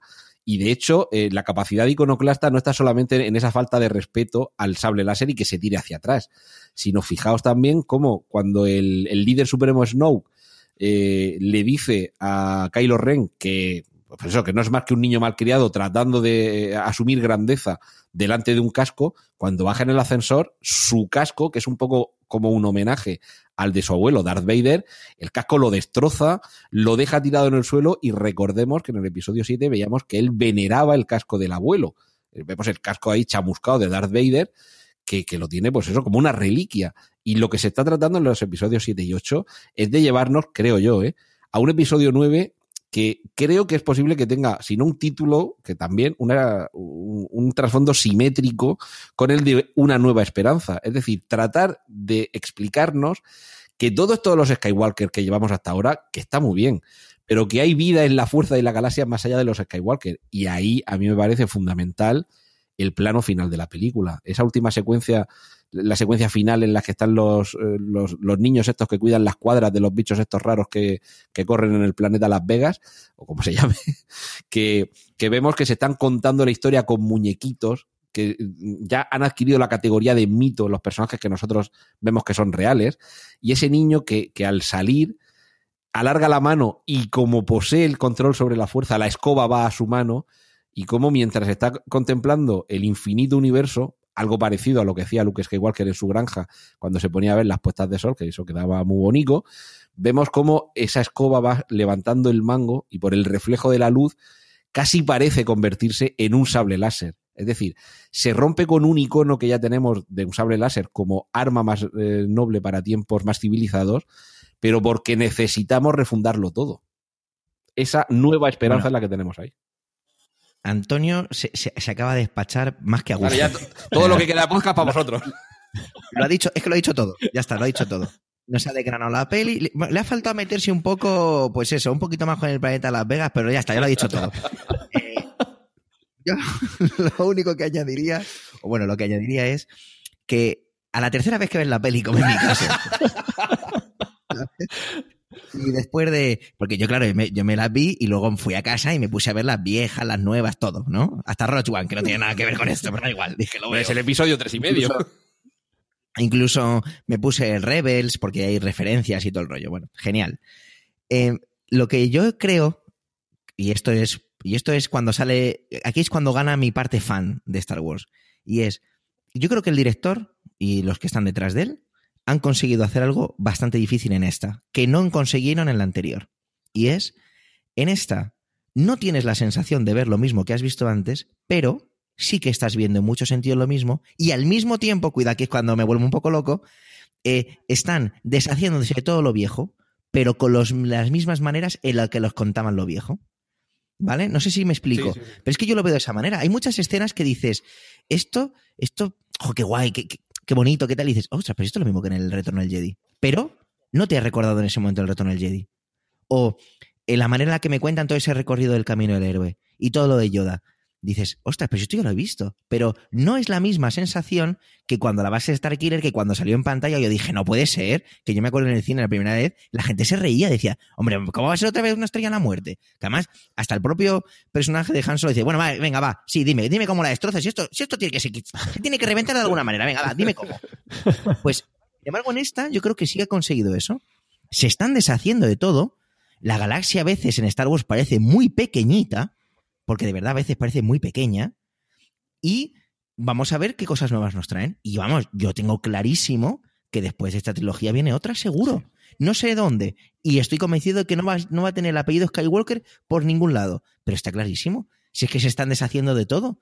Eh, Vamos, además, tal y como terminan con el personaje de Luke Skywalker, como estamos en la escena, en la parte de spoiler se dice, Luke Skywalker se desvanece como se desvaneció Yoda, como se desvaneció eh, Obi-Wan Kenobi.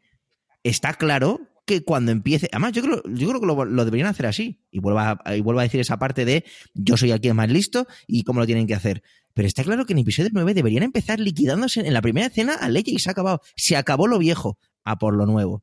Y dentro de lo nuevo, a lo mejor hay que deshacerse de cosas para, para hacer una nueva galaxia. Y esto es Star Wars ahora. Nos guste más o nos guste menos. Pero hay que reconocer que han conseguido eso. Yo cuando he salido la tercera vez dije, joder, sí, es verdad.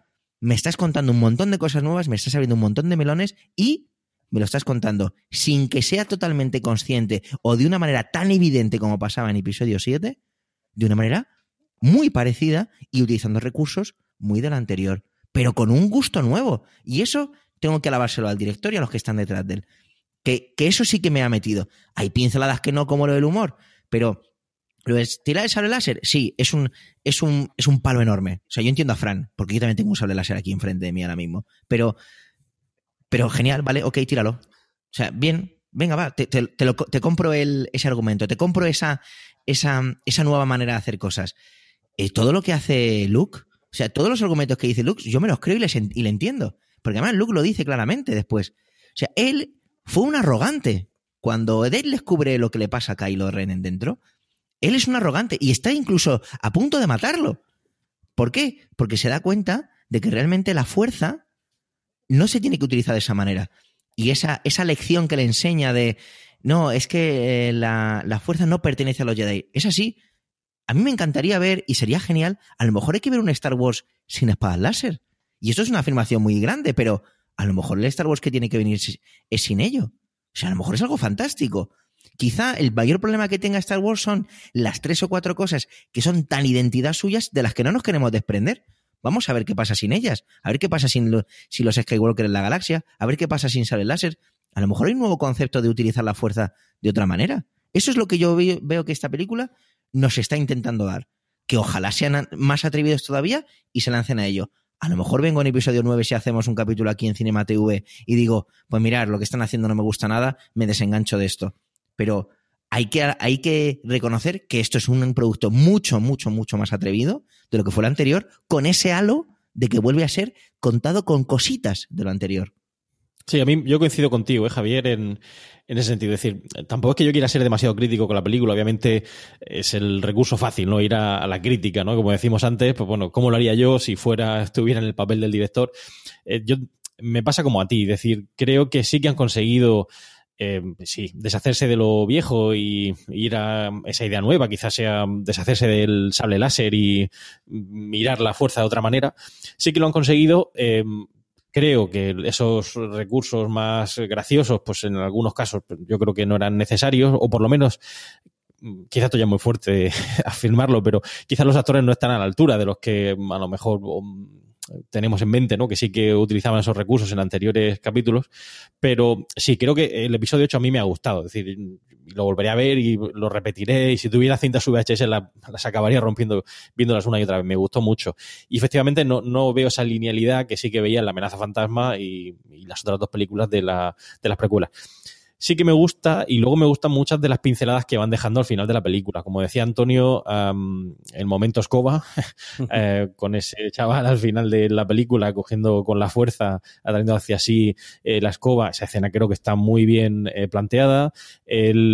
una escena que a mí, por, en mi caso, no pasó desapercibida cuando vi la película, que vamos, creo que es así, si no ahora Antonio que no lo, que creo que es el que a lo mejor tiene más datos y además por eso tiene preestreno, ¿no? Y nos va avanzando cosas que van a pasar en el futuro.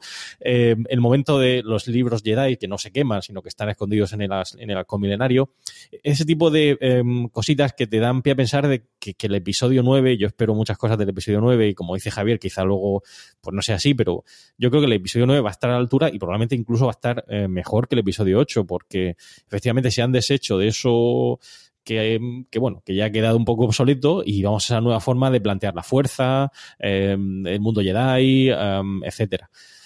Creo que hay cosas que en el episodio 8 se podían haber evitado, sí, eh, creo que eso habría evitado críticas por parte de algunos, eh, algunas personas que a lo mejor no son tan fans del universo Star Wars también, pero creo que es un acierto la película, creo que está muy bien planteada, muy bien hecha.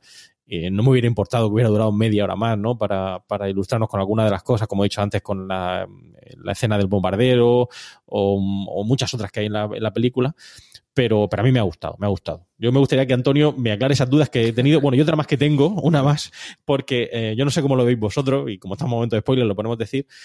Hay una escena en, en el episodio 8, um, bueno, durante toda la película, um, el rey se, se comunica con Kylo Ren eh, a través de telepatía y casi pueden tocarse, etcétera. Em, y bueno, Snoke dice que eh, ha sido él el que ha propiciado ese, esa conexión entre ellos, ¿no? Pero yo me gustaría saber si creéis que eso es así o que realmente tienen otro tipo de conexión, porque no sé si volvemos a la trilogía original con eh, la princesa Leia y Luke Skywalker, ellos también tenían ese, tipo de conexión. Recordemos que eran, eran hermanos. Aquí parece que no, no son hermanos, ¿no? O por lo menos así se lo venden a, Rey. ¿Qué opináis vosotros, tanto de los libros como, como el tema este de la conexión entre ellos dos? Yo con, con lo de los libros la primera vez, la película la he visto solamente dos veces, ya en la segunda iba un poco más avisado sobre esto y me fijé y lo confirmé, pero sí, en, la, en el primer visionado me dio la sensación cuando ya están todos en el halcón milenario al final, que Rose está convaleciente, que abren un cajón para sacar una manta térmica o algo de eso, y digo, uy, eso parece los libros que, que había en el árbol de la isla de Luke Skywalker. Isla que, por cierto, luego os, os cuento un poquito sobre ella, la isla real es Kelly Michael. Pero digo, claro, ¿y, esto, cómo ha terminado esto aquí? Claro, luego recapacita y dice, bueno, claro, efectivamente, Rey estaba en la isla, estaba con el halcón milenario y en algún momento pudo decir, bueno, yo esto me lo llevo por si acaso. Que de hecho es ella la que descubre el árbol, no, no la lleva Luke Skywalker. Te interrumpo. Yo creo que fue Chubaca porque dijo, a esto le saco pasta seguro. Se quedó con, la ganas de comerse a los pugs, aquello. claro, claro. Dijo, espera, espera, espera. El halcón milenario ahora soy solo yo a pagarlo. Esto, que unos libros aquí le voy a sacar pasta. ¿Listo? Y seguro. Cuando entra y cabreado en plan de ¿qué haces? ¿Qué tal? Que no sé qué. ¿no? Dijo, pues ahora te va a fastidiar. Espera, que trae para acá esos libros que son Wallapop, tiene venta. Escucha, y, si, luego no lo vende en, en Wallapop, que para, para papel higiénico, porque te imagínate las zurraspillas de un bicho como Chewbacca, eso necesita. ese, ese pelo encrespado necesita mucho pantén, ¿eh? Sí, que, no, no, que, yo creo que efectivamente esos libros está claro que van a jugar un papel en el futuro y si la película, por eso me referí hace ya mucho tiempo, seguramente nuestros escuchantes no se, no se acordarán, cuando dije la controversia del título. En inglés, The Last Jedi es confuso porque el artículo de eh, no te explica si está en singular o en plural hasta que no ves a qué acompaña. Last que es un adverbio de tiempo, si no recuerdo mal, pues, bueno, puede ser de tiempo, puede ser también un, ordinal, un cardinal, porque puede ser el último en una posición, pero en este caso serían los últimos en el tiempo. O el último, tampoco lo sabemos, porque en inglés no llevan plural. Y toda la duda nos quedaría resuelta con el sujeto de la frase, el Jedi, o los Jedi. Pero es que Jedi es una palabra que no tiene plural. No se habla de Jedis con ese al final, ni en inglés, bueno, no sé si en algún idioma, pero de luego en inglés no y en español tampoco. Con lo cual, hasta que el título, desde que se hizo oficial hasta que se tradujo al español, nadie sabía si se refería a un único Jedi o a varios. No sabíamos si era el último Jedi o los últimos Jedi. Y os recuerdo que en el episodio 6, en el retorno del Jedi, ese sí iba en plural, eh, aunque bueno, en, no, en su momento no se suscitó esa controversia. Yo no recuerdo que en su momento ni nunca se haya pensado si era los, o sea, el retorno de los Jedi o el retorno del Jedi. En su momento no hubo esa controversia que ahora sí la había.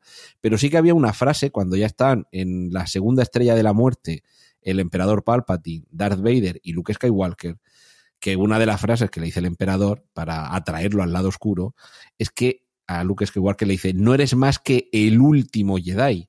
Claro, como contraposición, y por eso decía que yo me huelo que el título o, el, o la esencia del episodio 9 va a ser también simétrico con una nueva esperanza.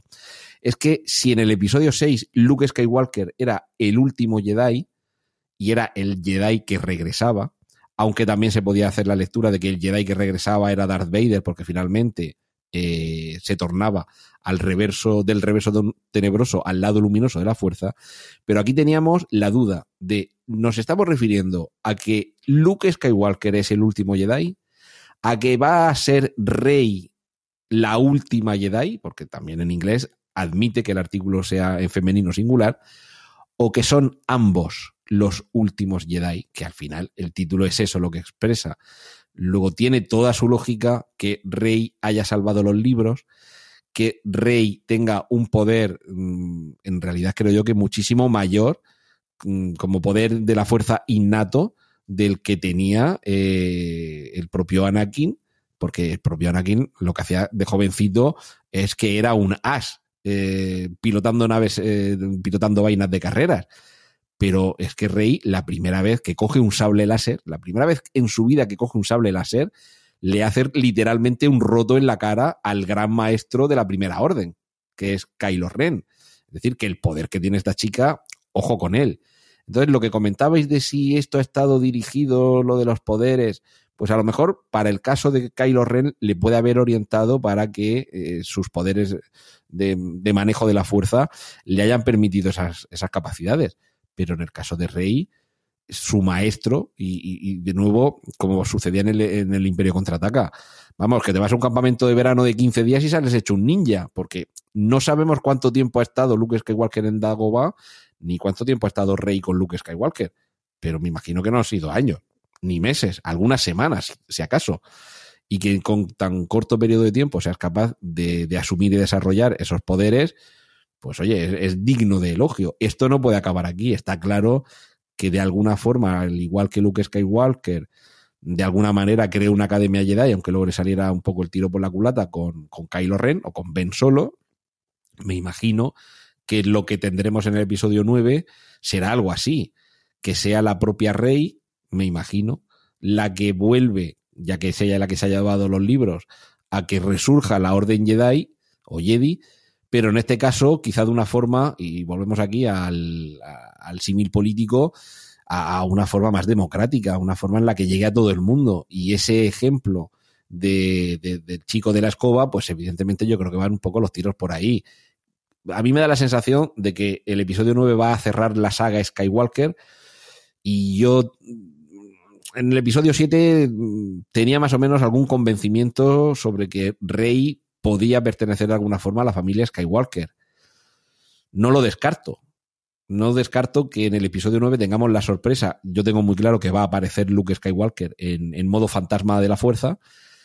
Y al igual que fue de esa manera como nos enteramos en el Imperio contraataca de que hay alguien más, que ahí fue cuando descubrimos que la segunda sorpresa era que Leia era la hermana de Luke yo no descarto que Luke desvele en el episodio 9 que realmente Rey, de alguna forma, es también parte de la familia Skywalker. Que sí, que, que mm, Kylo Ren le ha dicho que en realidad la vendieron sus, sus padres que eran unos chatarreros. Pero, en fin, tú te vas a fiar de la palabra de Kylo Ren. Jo, pues espero que, espero que no sea así, ¿eh? en serio. Por, lo que hablábamos antes, de algo nuevo, ¿no? Algo innovador, diferente. O sea, ojalá no fue así. O sea, si en el episodio 9 empezamos y, vemos eso, me daría pena, me daría pena porque, jolín, si es que hay muchas ideas y se puede hacer muchas cosas, sería una pena. Para mí sería una pena. Lo que está claro es que a ninguno nos importa absolutamente nada lo que le pasan a Finn y a Rose en el planeta Las Vegas, ¿eh? ¿Por qué no lo hemos dicho? Para nada. Eso esa parte de la carrera, ese, ese hay una escena además, hay una pequeña secuencia que parece sacada del quinto elemento, por una mujer que está gritando, eh, toda esa parte no nos importa nada. Y Benicio del Toro, menos todavía, por lo que veo. Estamos como muy centrados en la parte de, la fuerza. No sé qué, qué os pareció toda esa, zona- toda esa parte. Yo, voy a contar así, muy, muy rápidamente. A mí, el personaje de Benicio del Toro, pues vale, sí, el DJ este, o DJ, o como se diga, pues bueno, vale, sí, creo que es un personaje relleno que está ahí. Creo que la parte de Finn y, y Rose, pues, pues es lo mismo, es un poco relleno, pese a que la premisa me parece muy interesante, el cómo se conocen, lo que tienen que hacer, lo que quieren hacer, bla, bla, bla, todo eso. Pero no me, no me, mm, no me, no me dijo, no me dijo demasiado. Es, es que no, ese, ese fue un poco el problema. Enlazábamos ahí con, con la señorita Fasma, que, que no sabemos muy bien cómo salió del compactador de episodio 7, no sabemos cómo lo hizo, no sé si se deslizó o se quitó el traje, yo- vete tú a saber pero aparece aquí. No sabemos tampoco si va a morir en esta, porque como se cae por ahí y lleva ese traje, vete tú a saber si sobrevive. Y a lo mejor Fasma está también relacionado con los Skywalker. Bueno, sería otro universo, ¿no? Pero, mm, pero a mí toda, toda esa parte, pese a que la entiendo y desde el punto de vista narrativo cinematográfico, había que hacer algo con Finn, ya que no lo vas a poner al lado de Rey hasta el final. Y que vemos como esa especie de relación eh, como que se ha enfriado un poco por ese, ese atrevimiento y ese beso coquetón que le regala Rose en, en la batalla de, de Craig, pues no sé, veo al personaje un poco diluido. No sé, no sé, Frank, qué opina con todo esto. Am, ya ahora que comentas la escena, a mí sí me. Yo decía al principio que había escenas que me han gustado mucho. y Yo creo que. A mí en el caso de Benicio del Toro me gustó, me gustó y creo que es un personaje, aunque tiene una aparición muy cortita en, la- en lo que es la película, creo que muy correcto. Es lo que decía, creo que encaja perfectamente en esa idea de lo que para mí debe ser el, el universo Star Wars. Y también me gusta mucho el personaje de, Laura Dern. Eh, quizá no tan atractivo como podríamos pensar, Hola, buenos días, mi pana. Buenos días, bienvenido a Sherwin Williams. ¡Ey! ¿Qué onda, compadre? ¿Qué onda? Ya tengo lista la pintura que ordenaste en el ProPlus app. Con más de 6.000 representantes en nuestras tiendas listos para atenderte en tu idioma y beneficios para contratistas que encontrarás en aliadopro.com. En Sherwin Williams somos el aliado del PRO. Powerful is the Cox network? So powerful that one day the internet will let your doctor perform miracles from thousands of miles away, Connecting to remote operating room. giving a whole new meaning to the term house call. Operation complete. The Cox network. With gig speeds everywhere, it's internet built for tomorrow, today. Cox, bringing us closer.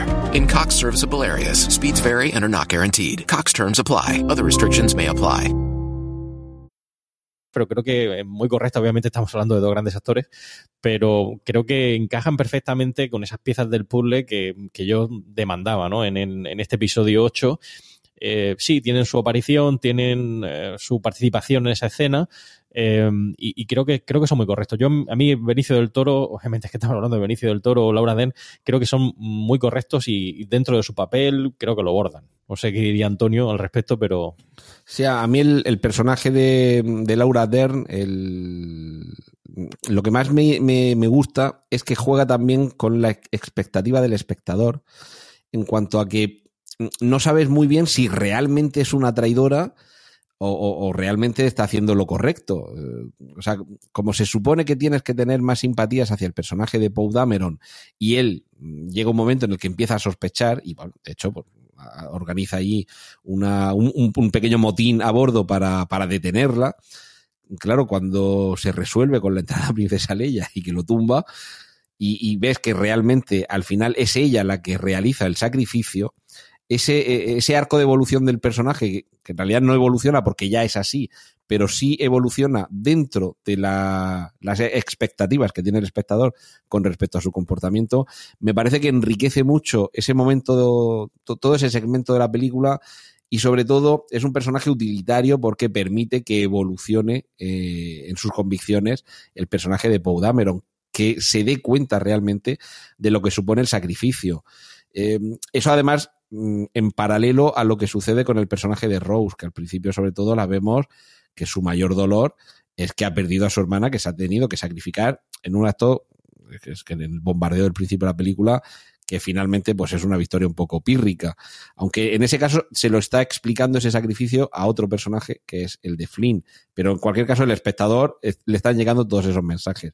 Y sin embargo, el, el, esta especie de, de super hacker, que, que es el, el personaje que interpreta Benicio del Toro, a mí me ha parecido como el reverso tenebroso de Han Solo. Es decir, este es el pícaro contrabandista que realmente hace lo mismo que hacía Han Solo en la Guerra de las Galaxias en el episodio 4, con aquella frase de la princesa Leia de conseguiste tu dinero y ahora te vas. Y él dice, mira, yo aquí estoy por interés. Lo que pasa que al final el halcón milenario es el que le salva el culo a Luke Skywalker y gracias a eso se destruye la estrella de la muerte y este no. Este realmente coge su dinero por haber entregado, por haber traicionado, en este caso además todavía con más carga negativa, a los personajes que había ayudado a huir de la prisión pero coge su dinero y se va. Es decir, que este sí que es el contrabandista, digamos, del mundo real. Eh, el que de verdad va por su propio interés y, y, luego no se plantea, bueno, pero voy a hacer aquí el bien. Bueno, pues los ayuda a escapar al principio porque él también tiene que escapar y porque por el camino se habrá informado de que hay una recompensa sobre ellos. Y no, no sé si lo veremos en el episodio, en el episodio 9 yo creo que, que, no debería aparecer en el episodio 9, ¿no? No deberíamos de, de, volver a verlo para que luego se redima pasándose al bien. Bueno, es como Boba Fett, es un personaje plano en el sentido de que no tiene una evolución, que, que sus actos son lo que lo convierten en un tipo de personaje y punto. No debemos esperar que cambie. Yo, desde luego, en fin, luego nos puede sorprender los guionistas, pero yo no esperaría ni que apareciera en el episodio 9 y que si aparece no esperaría que en el último momento resultara ser un buen personaje. En la vida tiene que haber buenos y malos. Y, a mí me parece sí que es verdad que todo ese segmento del planeta Las Vegas, que yo ya me doy cuenta de que me voy haciendo viejo cuando ya no me acuerdo los nombres de los planetas nuevos de la Guerra de la Galaxia.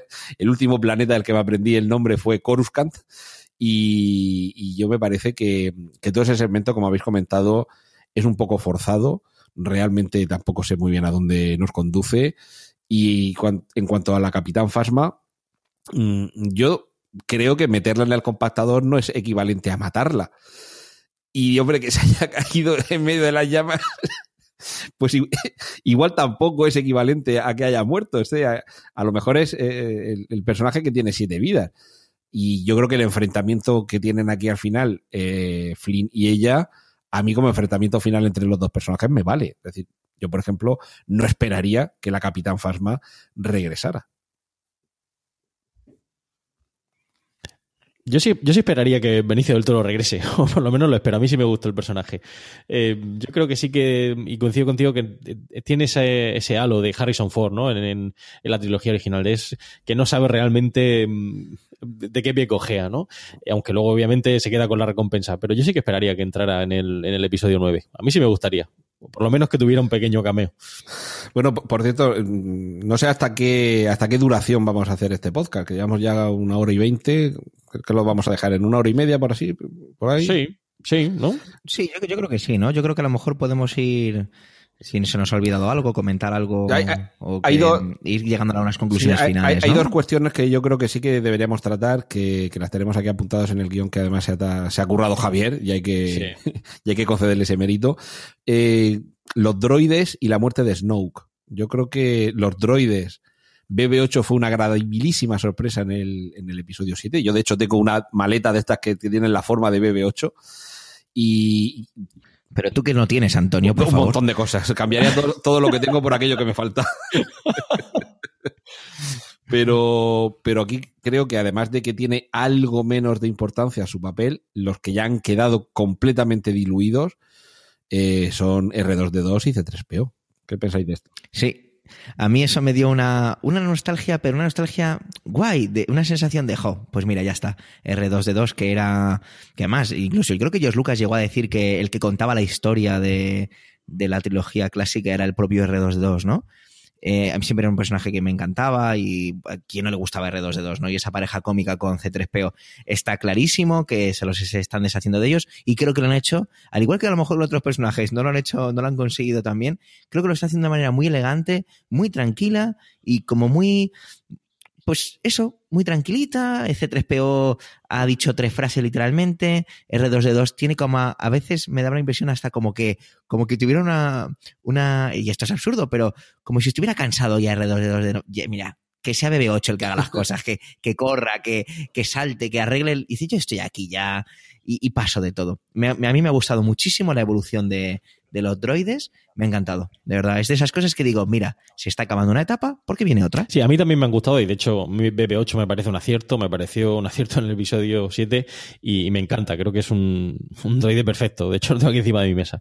eh, es, eh, que realmente creo que está muy, muy conseguido. Lo único que he hecho en falta eh, es el quizás esa mayor importancia que se le da en el resto de capítulos a, a los droides, ¿no? La escena de C3PO y R2D2 eh, por el desierto, es decir, en el episodio 7 sí que a BB8 se le da una, una, mayor importancia, pero aquí me hubiera gustado que a lo mejor le hubieran puesto un poco más de, de énfasis, ¿no? Lo que son los droides, que sí, que están ahí, eh, juegan parte del universo de Star Wars, pero no hay escenas dedicadas a ellas como en el episodio 7 o, o con las, como decía antes, con C3PO, C3PO y R2D2. Yo lo, lo que sí que he hecho en falta realmente es que se supone, como bien habéis dicho, que R2D2 es no solo quien cuenta la historia, sino quien en, muchas ocasiones, en los seis episodios primeros, salva el día. Ahora no vamos a poner a enumerarlo, pero en cada una de las entregas hay como mínimo un momento en el que todo habría acabado de no ser por la intervención de R2D2. Y de hecho, en algunos capítulos hay más de una ocasión en la que es R2D2 quien, quien salva la situación. A mí me da un poco de pena que se les haya dejado, se les haya postergado, porque realmente, eh, al, ser, al ser robots, pues permiten que vayan pasando los años por ellos, ríete de la obsolescencia eh, programada y, y, que sigan ahí, porque tanto por ordenador como metiendo dentro a otro a otra persona para que lo maneje, es que eran realmente los dos únicos personajes, bueno, también junto con Chewbacca, que también está también eh, de fondo, ya no tiene un papel importante nunca, y, y, me da mucha pena, primero porque son tres auténticos iconos, pero bueno, en el caso de los droides, porque además son los que te permiten, quiero decir, Chewbacca en algún momento se puede morir, de viejo o de un disparo, igual que los droides se los puede cargar alguien pero en algún momento un ser vivo pues morirá y aunque los droides también se supone que en algún momento, como todas las máquinas, pueden llegar a quedar obsoletas, pero siempre las puedes reparar. Entonces, dos eh, cacharrillos que llevan 60 años dando vueltas por la galaxia, pues es una pena descartarlos de esta forma. Sin embargo, sí que me quedo con el momento emocional que cumple R2D2 tanto en el episodio 7 como en el 8. En el 7 vemos que BB8 de, descubre que R2D2 está tapado porque se ha quedado en modo ahorro de energía desde que desapareció Luke Skywalker y solo reacciona cuando puede ofrecer ese, esa pieza que faltaba en el mapa para encontrarlo. Ese, ese momento de re, bueno, de reencuentro, no, de encuentro BB8 R2D2 me pareció que tenía su carga de emotividad. Pero desde luego eh, mi momento favorito de esta película, además recuerdo que en el cine aplaudí, también tengo que confesar que fui el único que aplaudió, maldito frikis, pero el, el momento en el que entra Luke Skywalker de nuevo al arcón milenario, que también es un poco donde empezó todo, donde aquel granjero del planeta Tatooine se adentró en la galaxia y descubre a R2D2, aunque a R2D2 se supone que lo vio por última vez cuando huyó de, de la catástrofe de la Academia Jedi o Jedi, pero cuando R2D2 le proyecta el holograma de la princesa Leia que veíamos en el episodio 4, que aquella era la llamada a la aventura original, eh, aquella llamada eh, a Obi-Wan, tú eres, ayúdame Obi-Wan, tú eres nuestra última esperanza, nuestra única esperanza. Bueno, ese momento, si tienes corazón y eres fan de Star Wars, ese momento no lo olvidas nunca. O sea, para mí, solo por eso merece la pena que siga apareciendo R2D2. Lo malo es que ya solo aparece para eso. Y eso me da también mucha pena porque supone el fin de un ciclo. Yo estoy convencido de que en el episodio 9 va a aparecer todavía menos, va a tener un papel todavía menos importante. Y como, como bien habéis destacado, estamos ante el fin de un ciclo y todo esto es lastre que hay que, que, hay que ir abandonando por el camino.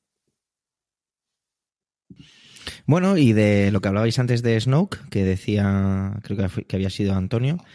Pues bueno, pues Snoke está ahí, fenomenal, hace- cumple su función, un malo malísimo, súper poderoso y súper demacrado, con una guardia espectacular, y que hace su trabajo, que es quitarse medio rápido y fuera. Es un poco mi... Sí, me- a mí eso me gustó, me gusta más con esa manera de, de morir que tiene a manos de Kylo Ren, muy al estilo Darth Maul, que aquí en Star Wars parece que nos gusta mucho cercenar miembros y cortarnos por la mitad. Pero bueno, es marca de la casa. Había, yo he visto mucho movimiento por internet de, pero entonces, ¿quién es este tío? Pero no nos han contado nada, recordó el personaje, no sé qué. Pues yo creo que es una manera también de decir esa parte de, si no importa, si es que da igual, si ya nos encontraremos otro villano. Cuando yo vi la trilogía clásica y era, encima era pequeño, entonces tiene, es más fácil incluso porque soy un niño, pero yo no tenía ni idea de que era emperador, o sea, no tenía ni idea y no me importaba, ¿qué más me daba? Luego, evidentemente, nos lo contaron, pero si no hubiera existido las precuelas, no tendríamos ni idea de dónde venía el emperador. Sí, porque te dicen una frase que. No, no, de hecho, en la trilogía clásica nunca te hablan de que el emperador era un senador anteriormente y de la manera en que se asciende el poder. No, no, no te lo cuentan. Y hay como un movimiento ahora de que no nos han contado quién es Snow, que no nos han contado quién es Snow, que digo, a mí me da igual. Ha hecho lo que tenía que hacer, que era generar conflicto, quitarse medio rápido y sobre todo eh, comprarse una, que se compre una, una bata nueva porque esos colores no le favorecen nada.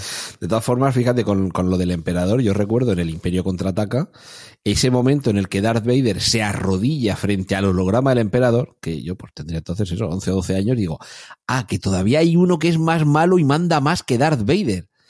Y, claro, por eso ese es su trabajo. Eh, sí, pero Ese es el trabajo del Claro, pero no necesitaba saber mucho más, efectivamente. Pero fíjate, en el caso de Snow, que ha habido teorías conspiranoicas desde que era un clon del emperador hasta que era el propio Darth Vader, por aquello de que la herida que lleva en la cabeza, en fin, todo esto me parecía a mí también un poco de- desbocado. Pero a mí sí que me interesa saber, y de hecho no me parecería mal que hubiera, no voy a decir una trilogía entera, pero a lo mejor sí alguna película, en la que supiéramos de dónde sale este personaje. De dónde sale porque se supone que en toda la etapa del emperador él era el más poderoso, su secuaz era Darth Vader y no sabíamos mucho más. O sea, no sabíamos si había, digamos, si el, si el general en una escala jerárquica era el emperador, el comandante puede ser Darth Vader, pero no sabemos si había algún otro capitán, tenientes o sargentos. Entonces, me imagino que algo habrá sido este señor que además también domina la fuerza. Se supone que en la trilogía clásica el último resquicio que queda de la fuerza es Darth Vader. Porque Obi-Wan está escondido en un planeta, Luke Skywalker todavía no conoce los caminos de la fuerza y Yoda está desaparecido en combate. Es decir, que yo creo que sí que tiene cierto interés saber de dónde ha surgido esta figura. Mm, Fíjate, también de- desde el plano de evolución política, quiero decir, una vez que en el episodio 6 se descabeza el imperio, eh, ¿qué es lo que sucede? O sea, yo todo el- el surgimiento de la primera orden, los caballeros de Ren, que también aquí han desaparecido, o sea, está Ren a solas. Yo creo que ahí- hay todavía, mm, pues ya digo, quizá no para una trilogía, pero a lo mejor para una película sí. Y, y Snow me parece un personaje sumamente atractivo. Yo no descartaría que volvamos a ver a Andy Serkis, que es el actor cuyos gestos por, por medio de la tecnología digital se convierten en, los de Snoke.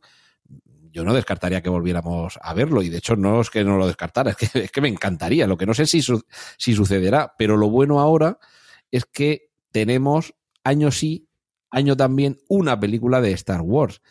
De momento, eh, para, la, para el año que viene, la película de Solo, la película en solitario del joven Han Solo, para el año 2018 y para el año 2019 el episodio 9. Pero a partir de ahí ya comienza, bueno, ya se ha dado oficialmente por, por bueno, la noticia de que se va a rodar eh, el episodio en solitario de Obi-Wan Kenobi, que me imagino que será con Iwan McGregor y que me imagino que será de los años en los que ya estaba retirado en el desierto de, de Tatooine, pero a partir de ahí no sabemos qué es lo que sucederá y esto es una franquicia demasiado golosa como para dejarlo ahí. Yo descartaría que tuviéramos muy pronto un episodio 10, de hecho, porque creo que hay que dejar que crezcan los actores, creo que hay que dejar que pasen los años para que los actores que hemos visto ahora, pues Daisy Ridley, John Boyega y eh, Oscar Isaac y demás, se, se, hagan un poquito más mayores y que sepamos qué es lo que pasó con sus personajes, pero no al año siguiente o a la semana siguiente, sino 10 años después. Y, y entre medias, ya está confirmado también que a Ryan Johnson, el director del episodio 8, se le ha concedido carta blanca para que haga una trilogía de lo que quiera y una trilogía que no tiene nada que ver con los episodios. O sea, no, no va a ser episodio 10, 11, 12, sino será, vaya usted a saber cómo se llame, tres capítulos de algo además situado muy lejos temporalmente y, físicamente de todo lo que conocemos hasta ahora de, del universo Star Wars. Y me imagino que esa trilogía, pues, será año impar, es decir, que en los años pares habrá que meter algo en medio y, ahí tenemos un universo enorme. Y Snow me parece un personaje bastante atractivo para protagonizar, eh, para protagonizar un capítulo, que sepamos qué es lo que pasó cuando cayó el imperio y, cómo ha llegado este señor a hacerse con ese mando. A mí también me ha gustado Snow, que yo creo que es un personaje muy logrado. Lo único que no me gustó fue su muerte. Creo que es un... más creo que lo tenemos puesto ahí en el guion. Eh, un poco chiste, ¿no? Eh, el sable láser lo corta por la mitad. Yo espero que vuelva. No sé cómo, no sé si de qué forma, si será como fantasma o no sé, pero eh, creo que es un personaje sobre el que todavía hay muchas dudas, como decía Antonio, eh, que no están claras, no, no terminan de encajar y quizá deba aparecer en ese episodio 9, pero no sé, está por ver. Sí que espero, como, como, además yo te sigo, soy muy fiel en preestreno, Antonio, sí que espero esa, ese, esa nueva película de Obi-Wan Kenobi, soy muy fan. Y tampoco tengo muy claro a ver dónde lo van a desarrollar, qué es lo que se va a tratar, no sé si va a ser en Tatooine, no sé, no me queda muy claro, pero le espero con, con mucha expectación. Yo, bueno, muchas gracias por, por seguirme y, y, desde luego espero, esto es un deseo de estos que seguramente no se cumplirá, pero yo lo, lo enuncio por si acaso, que no sea solamente una película. De hecho, el propio Juan McGregor ha dicho que no le, no le importaría incluso que fuera dos las películas y esto, mmm, o sea, está claro, dos películas, Obi-Wan y Obi-True. madre mía, madre mía. Bueno, después de, después de, esto, yo creo que lo que hay que hacer es cerrando un poco. ¿Qué os parece si cada uno cuenta lo que más le ha gustado de la peli y ya cerramos? ¿Os apetece? Venga, vale. Venga, pues Antonio, empieza tú. Lo que más me ha gustado son los elementos que conectan con la trilogía original, las despedidas emotivas y los momentos que nos tocan el corazoncito y sobre todo que consolida personajes nuevos que ya son lo suficientemente atractivos y tienen la suficiente personalidad como para poder volar solos. El hecho, además, de que en el episodio 8 se les deje terreno por delante, o sea, yo no sé por dónde va a tirar el episodio 9, no tengo ni idea. Eso ya me, me los hace lo suficientemente atractivos como para ver un episodio más y además para esperar que dentro de unos cuantos años, en esto yo creo que lo que he expresado antes, que no deberíamos tener ninguna prisa, que dentro de a lo mejor 10 o 12 años, de hecho, para el 50 aniversario de, la Guerra de las Galaxias, episodio 4, eso sería en el 2027. A mí me parecería perfecto que el 50 aniversario del episodio 4 de la Guerra de las Galaxias fuera el episodio 10 y que a partir de ahí está todo el camino abierto. Entonces, eso es lo que más me ha gustado de la película, la, la esperanza que abre hacia el futuro. A mí lo que más me ha gustado, obviamente, yo creo que en términos visuales creo que es muy, muy atractiva. Es decir, creo que está muy lograda. Eh, creo que encaja perfectamente, como decía Antonio, con, con el resto de películas de Star Wars. Y lo que me ha, gustado también en, en este sentido es el que dejen ese final abierto. Es decir, que no parezca tan lineal que no sepamos qué vamos a ver en ese episodio 9, que no está muy claro todavía qué es lo que vamos a ver. Y, esa madurez de los personajes, efectivamente, ya no, no son como en otras, como la precuela, ¿no? Que todavía parecía que estaban a medio hacer, aquí no, aquí se ve que, que, que ya van asentándose en esta nueva saga y que, como decía, pues ese episodio 9 pues nos, nos genera esas expectativas que esperamos sean cumplidas y que encaje perfectamente con el resto de películas. Pues mira, yo lo que voy a hacer va a ser hablar de escenas y así cada uno hemos puesto un poquito un poquito de marco. A mí hay una escena que con la que más me quedo, que es la fácil y es la escena espectacular de eh, Kylo y Rey enfrentándose a la guardia de Snoke, que me ha parecido muy muy visual, muy bien hecha, muy bien rodada, muy bien montada, una coreografía muy bonita y un detalle muy romántico, porque yo, aunque no lo parezca en, en mi podcast de trending, pues soy muy bizcochón. y es la, la escena, nada, es, ni siquiera es una escena, eh, corrígeme Antonio si me equivoco al nombrarla como una pequeñita secuencia en la que está Leia con una especie de capa que solo, solo se le ven los ojos Sí. en el planeta en el planeta salado y es esa, esa pequeñita secuencia con un par de notas de fondo de John Williams con los ojos y de repente coge un comunicador y dice ya vienen a mí es- esa es la princesa Leia que yo siempre recordaré y a la Carrie Fisher que llevo a la que tengo que agradecer que, que forma parte de, de mi infancia y de mi amor por el cine entonces yo me quedo con, con esa pequeñita secuencia muy bonita para mí Mira, fíjate, yo creo, mm, volviendo a lo que conté antes de que pensaba que la- el momento en el que ella está flotando en el espacio, eso ya se había rodado a posteriori por CGI, porque ya, eh, bueno, pues como murió Carrie Fisher, pues no se le, se la- se le podía rodar ninguna secuencia nueva con ella viva. Eh, esta sí que me dio también la sensación de que no la pudieron, que igual estoy equivocado, pero fue una sensación visual, ¿no?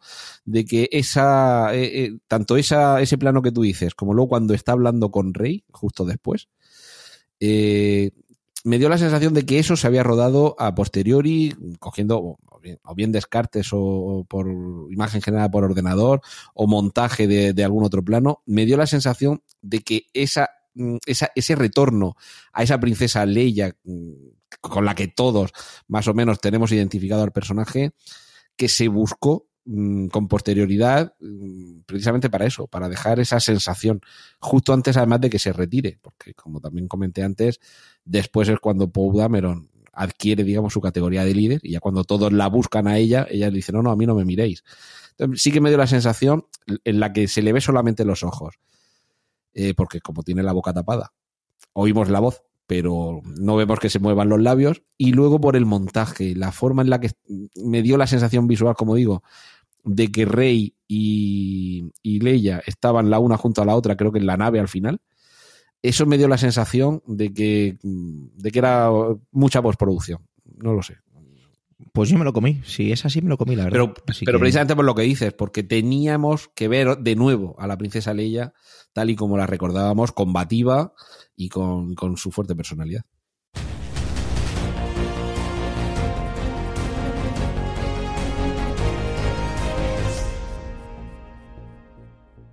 Bueno, pues según el guion tenemos que decir si recomendamos la película. Yo creo que es evidente. Eh, Pulgares arriba para recomendarla, supongo. Sí, por mi Sí. parte sí. Por mi parte también, sin duda. Lo que pasa, bueno, recomendada para los que les guste la Guerra de las Galaxias. Evidentemente, si no has visto las siete anteriores, quédate en casa. Sí, no, es, evidentemente, no tendría sentido. Bueno, pues Bueno, pues. con esto, sí, digo, con, con esto creo- concluimos, ¿no? Sí, yo creo que sí, nos despedimos, dejamos ya a Antonio que haga la despedida, así que ha sido un, honor para mí poder grabar con, con vosotros dos, grandes podcasters y mejores profesionales, así que para mí un honor y evidentemente que la fuerza os acompañe. Suscribo lo dicho, un placer estar con vosotros eh, aquí esta mañana grabando y aprendiendo de vosotros, porque se nota que os apasiona el mundo Star Wars y, y he pasado un rato muy, muy agradable.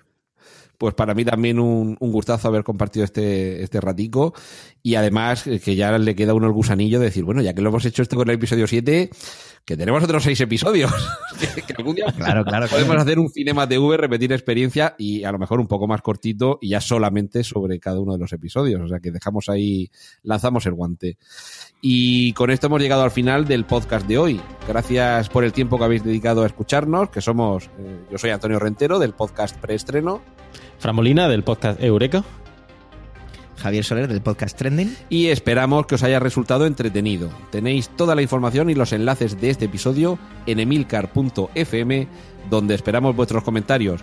Un saludo, y esto deberíamos decirlo los tres a coro, y que la fuerza os Fuerza os acompañe.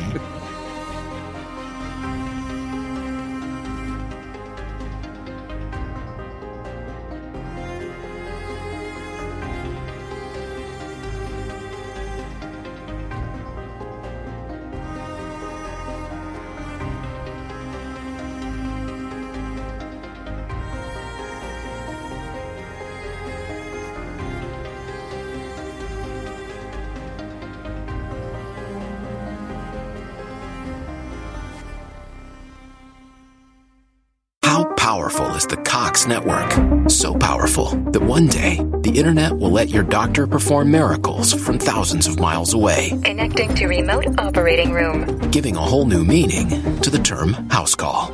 Operation complete. The Cox Network. With gig speeds everywhere, it's internet built for tomorrow, today. Cox, bringing us closer. In Cox serviceable areas, speeds vary and are not guaranteed. Cox terms apply, other restrictions may apply.